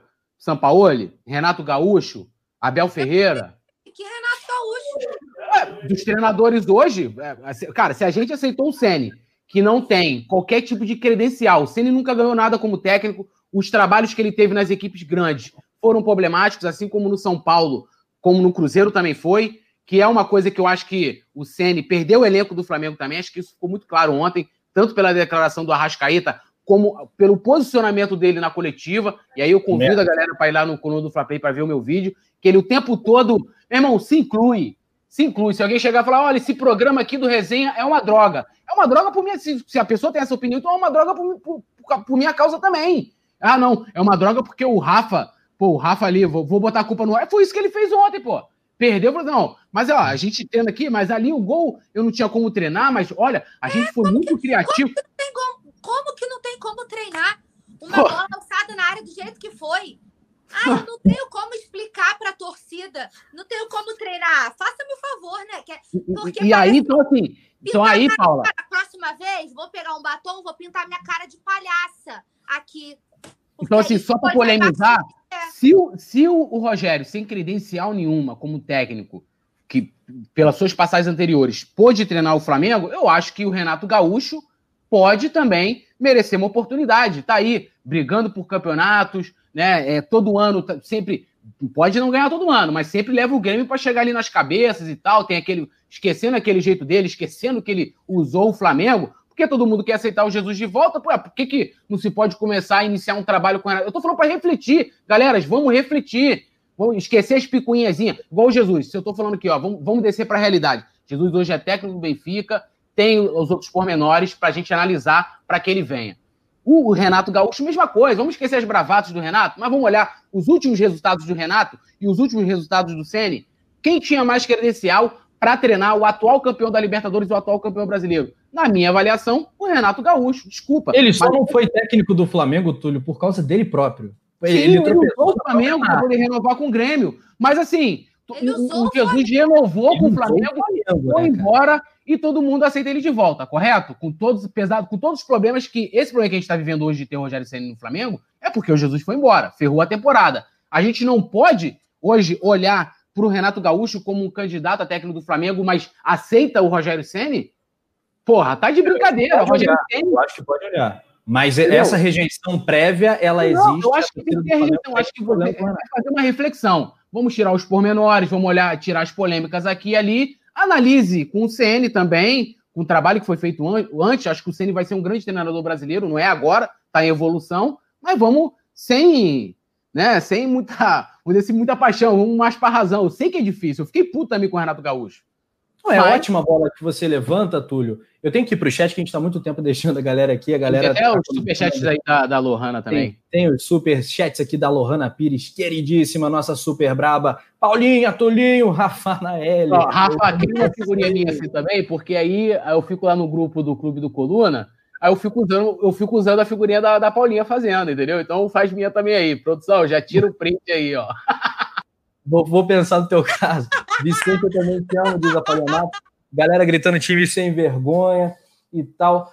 É, galera, o bicho tá pegando pro nosso Flamengo. E o Túlio falou um negócio ontem, né, Tulhão? Né, Tulhão? Que me preocupa. Quando o futebol vai mal, a política fica desse tamanho. E ano que vem, ano, esse ano, né? Ano eleitoral. E agora, senhoras e senhores, se a bola não entrar, o que a gente vai ter que falar de política. É bom a gente ficar vacinado, né? Usando outro termo que está na moda, para a gente não, não, não atrapalhar né, o, o Flamengo, porque isso é, é, uma linha tênue, né? Que a gente também tem que tomar esse cuidado sempre. Hudson Firme está comentando aqui que a gente está esquecendo as do Renato. O Renato é uma figuraça. O Renato, como jogador, vamos falar a verdade. Renato foi campeão brasileiro com a camisa do Flamengo. Em 87 foi fundamental, inclusive no gol do título do Bebeto. O Renato participou numa jogada de raça, de luta com a cara do Flamengo. A gente fez a transmissão desse jogo aqui no, no, no auge na, da pandemia, quando na, na, primeira onda, né, digamos assim, é, quando o, futebol estava parado. É, e o Renato Gaúcho foi importantíssimo em, em 87, é um ídolo, um dos maiores atacantes que o Flamengo já teve. Agora, o Renato, ele é, sabe, quem fala demais, malandro demais se atrapalha. Então, é o caso do Renato. Acho que o sonho dele, né, Paula, era treinar o Flamengo. No fundo, no fundo, o sonho do Renato era treinar o Flamengo. Só que ele acabou minando essa possibilidade, né? Sim, para mim, quando o Túlio levanta essa bola, para mim é, é, eu sou do grupo da rejeição prévia. Para mim, desde que usou o Flamengo para conseguir a renovação com o Grêmio, acabou ali, entendeu? Para mim é. não tá. Eu não engoli, eu não engoliria o Renato Gaúcho. É óbvio que se acontecesse dele vir, eu vou apoiar, porque eu quero bem do Flamengo. Como eu não queria o Rogério Ceni e eu, desde o começo, falei: vamos apoiar, porque a gente quer o bem do Flamengo. A gente tem que torcer para dar certo, independente dele ser o meu candidato a, a treinador ou não. Agora, para mim, eu não quero o Renato Gaúcho, desde que ele usou o Flamengo para conseguir a renovação com o Grêmio, para mim acabou aí. Entendeu? É, agora, eu, eu gosto do poeta Túlio por causa disso. Ele sabia que essa era uma opinião impopular e ele levantou essa bola, porque, no fundo, muitos rubro-negros, e eu conheço alguns, amigos próximos, gente da família, que fala assim: cara, se o Flamengo pegasse o Renato ia dar certo. Primeira coletiva dele, ele ia sentar lá e falar: pô, eu sou Flamengo pra caramba, eu adoro isso aqui, eu tô no Rio de Janeiro. Aí a galera ia filmar ele no futebol uma vez, vai todo, ah, Renate, Renate e tal. Ganhou, fez sequência de vitória, o cara volta ao. Porque a gente sabe que Flamengo é 8 ou 80, né? É rumo ao toque ou é inferno, né? A gente sabe que é assim. E muito rubro-negro, no fundo, pensa isso. É uma opinião impopular. Eu tô um pouco mais alinhado com a Paulinha, mas eu achei super pertinente. Não, eu também tenho essa rejeição. Assim como eu tenho com essa questão do, do Jesus, até o Hudson Filho falou: Ah, Túlio, você fala das palavras erradas do JJ, mas está esquecendo as do Renato. As do Renato são questões futebolísticas. A, do JJ é uma questão social, envolve racismo, acho que é diferente. E aí entra também a questão dele ter ido embora, mas eu acho que é quase que uma unanimidade de que todo mundo é, é, perdoaria a facada. Então, assim, o, o, Renato se aproveitou do mercado. O mercado é assim, muitas vezes isso acontece. Você está num negócio ali, o cara fala: olha, eu tenho aqui a melhor, a equipe mais rica do Brasil interessada em mim. Vai aumentar aqui meu, meu salário? O cara foi e usou. Porra, eu fiquei puto na época, muito puto. Falei, meu irmão, não tem que saber mais. Mas a partir do momento em que o sarrafo do Flamengo para técnico ele, ele desceu lá embaixo, eu vejo o Renato muito mais acima do, do Sene. E acho que até pelo desgaste, talvez isso possa ser, até ser renovado se ele ganhe. Talvez a Copa do Brasil e tal, isso possa mudar lá. Porque ele já estava uma relação desgastada lá no, no, no é. Grêmio, porque é né, bravateiro, não estava ganhando, tomou de 5 do Flamengo, foi goleado esse ano de novo. Então a paciência da, da torcida lá já está. travou? Mais... Oi? Não. Acho que foi o Rafa que travou. Então, assim, eu acho que a gente pode olhar com, olhar com carinho. É, eu também tenho essa rejeição, mas a partir do momento que você, em que você considera o Rogério, que está vindo do Fortaleza, que tem pouquíssima experiência, que ainda está em evolução na carreira, eu acho que eu posso olhar para o Renato Gaúcho também. E aí eu estou falando para considerar uma possibilidade. A minha primeira opção hoje no futebol brasileiro seria o Sampaoli, talvez. Mas aí o Sampaoli entra numa questão de todos os trabalhos dele aqui no Brasil. Começa muito bem, depois ele tem uma, uma série de problemas no elenco, daqui a pouco ele não consegue mais engrenar, né? Talvez eu também poderia conversar com o Abel Ferreira do Palmeiras. Aí eu não sei, o cara pode ganhar Libertadores, meteu três do River na casa dos caras, pode ser que queira ficar lá. Mas eu chegava lá com um caminhão de dinheiro. Entendeu? Assim, são, são, eu tô, eu tô justamente tentando responder a pergunta que o Rafa falou. Traria quem? Para o futebol brasileiro hoje, olhando para o Flamengo, agora, imagina que sensacional seria Renato Gaúcho e Gabigol. Pô, vamos lá, Gabigol, Flamengo, o Flamengo, Gabigol, porra, é a cara do Flamengo. O Flamengo combina mais com quem? Com o Rogério Senna e com o Renato Gaúcho. Com o Renato Gaúcho, pô, bravateiro, vai chegar lá, vai, porra, vai, vai, depois que ter a vacina, que ele beber a vacina comigo, ele vai para as baladas com o Gabigol, vai, pô, mano, vai ser uma loucura, futebol em Ipanema, Mano, vai ser doideira, já tô imaginando. Porra, vai aquele caso de amor e briga, irmão. Aquele caso de amor e briga. Renato Gaúcho é ídolo do Flamengo. Ele é um FDP, igual Jesus, não é ídolo do Flamengo, porra. É, é isso é aí, Renato do Flamengo. Soltei. É Agora já, já nem tem mais prévia, já soltei. Pronto. Olha aqui, vamos correr aqui com a nossa possante pauta, senão a produção acaba com a gente. A gente tem que falar do, do caso do Orejuela, tem que falar porque é muito importante também do interesse da nação rubro-negra. Falou em mercado da bola, todo mundo já fica agitado, mas antes algumas mensagens do chat.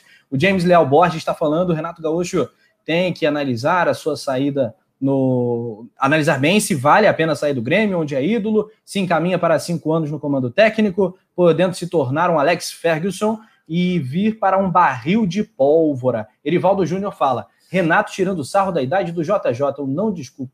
É o peixe que morre pela boca, o Renato Gaúcho. Erivaldo Júnior falando, ah, Renato, não. O Jailton Brito, só queria saber porque os caras estão fazendo isso com o Flá, porque ninguém, porque ninguém desaprendeu a jogar. Pois é, cara, eu, a gente criticou muito os jogadores no início da live, depois você volta que a gente não poupou nada. É, Hudson Firme, Franklin Cabral, eu concordo com as declarações da Paula. Nessa de técnico, estou com o Túlio. É isso, a gente está levantando bolas. Estou com o Daniel Ribeiro. No caso do São Paulo, o São Paulo, primeiro que ele pede um jogador por dia, ele não sabe nem o que ele quer. Eu tenho alguns relatos que a gente pode deixar para o madrugadão do Sampaoli nos bastidores. O Sampaoli não bate bem da cabeça, ele é maluco. Sampaoli é maluco.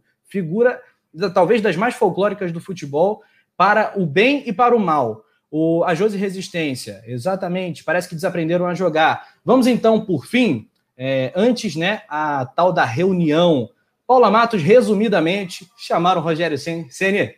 Senta aqui, garoto. Vamos falar contigo. Que P é essa, cara? Que Fla-Flu foi esse?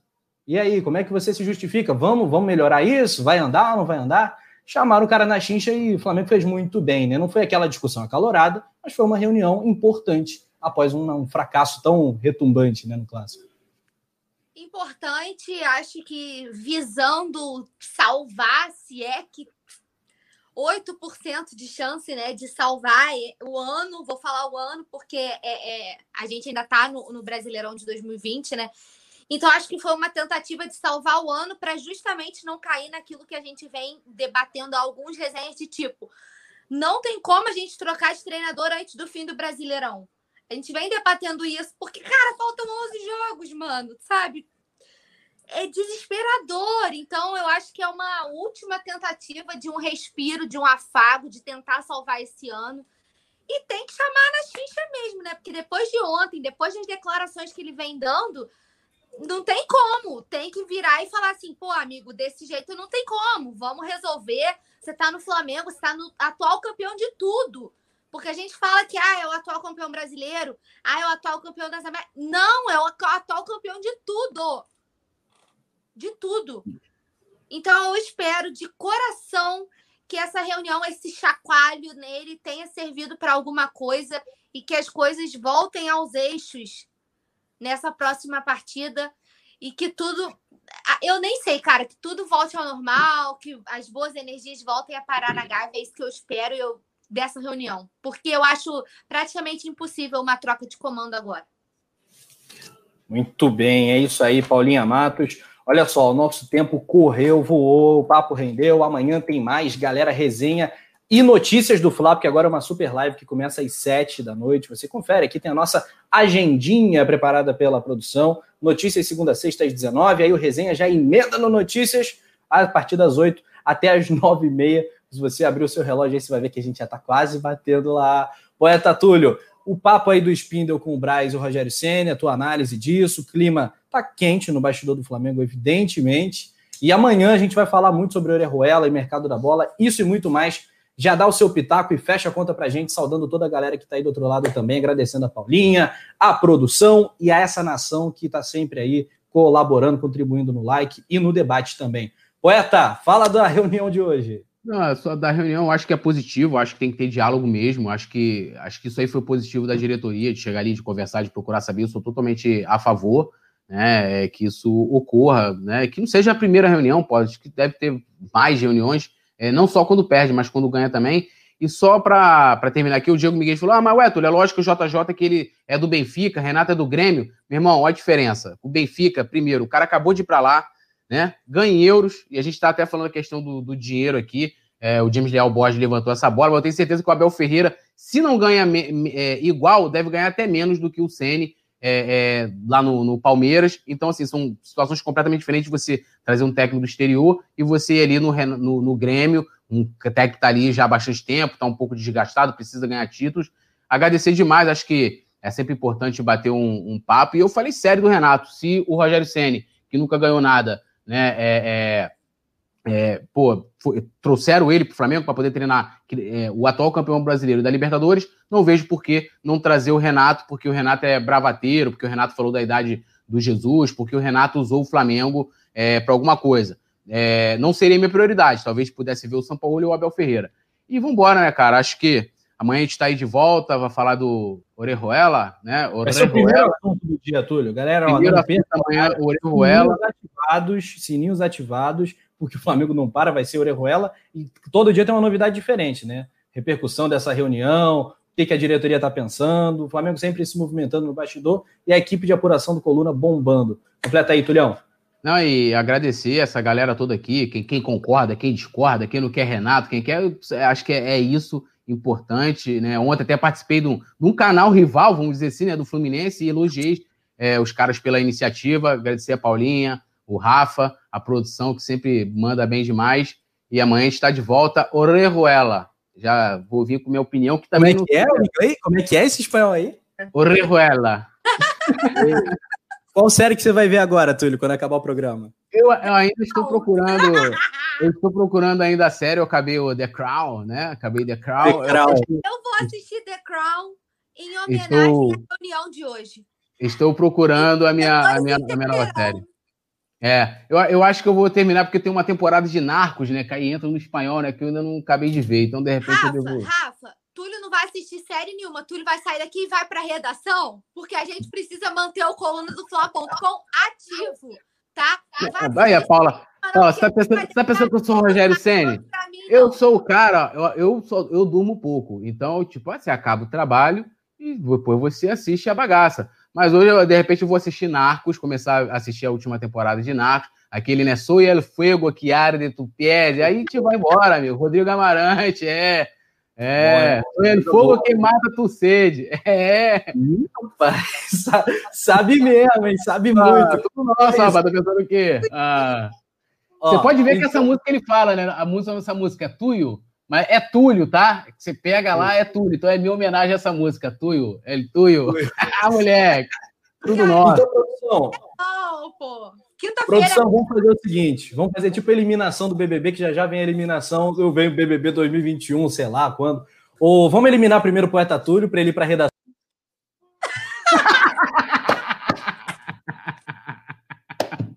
Muito bom. Ó, a produção, ó, show de bola. É tudo nosso. não volta mais, Túlio. Não volta É. mais. Fecha Então, a é, gente que a gente precisa voltar para a redação hoje. Antes, queria mandar um abraço, um salve para todo mundo que participou com a gente aqui do chat. De- resenha deliciante, de outro nível. Voltou. Achei que ele não voltasse para se vou despedir. fazer um carinho aqui no Rafa. Deliciante. Porra. Patamar de resenha. Obrigada pelo carinho de todo mundo. E o Penito foi o primeiro eliminado do BBB Coluna. Fui eliminado. Então valeu, rapaziada. Até amanhã, 7 horas, hein? Valeu, Paulinha. Valeu, Tulhão. Tamo junto. Tamo junto.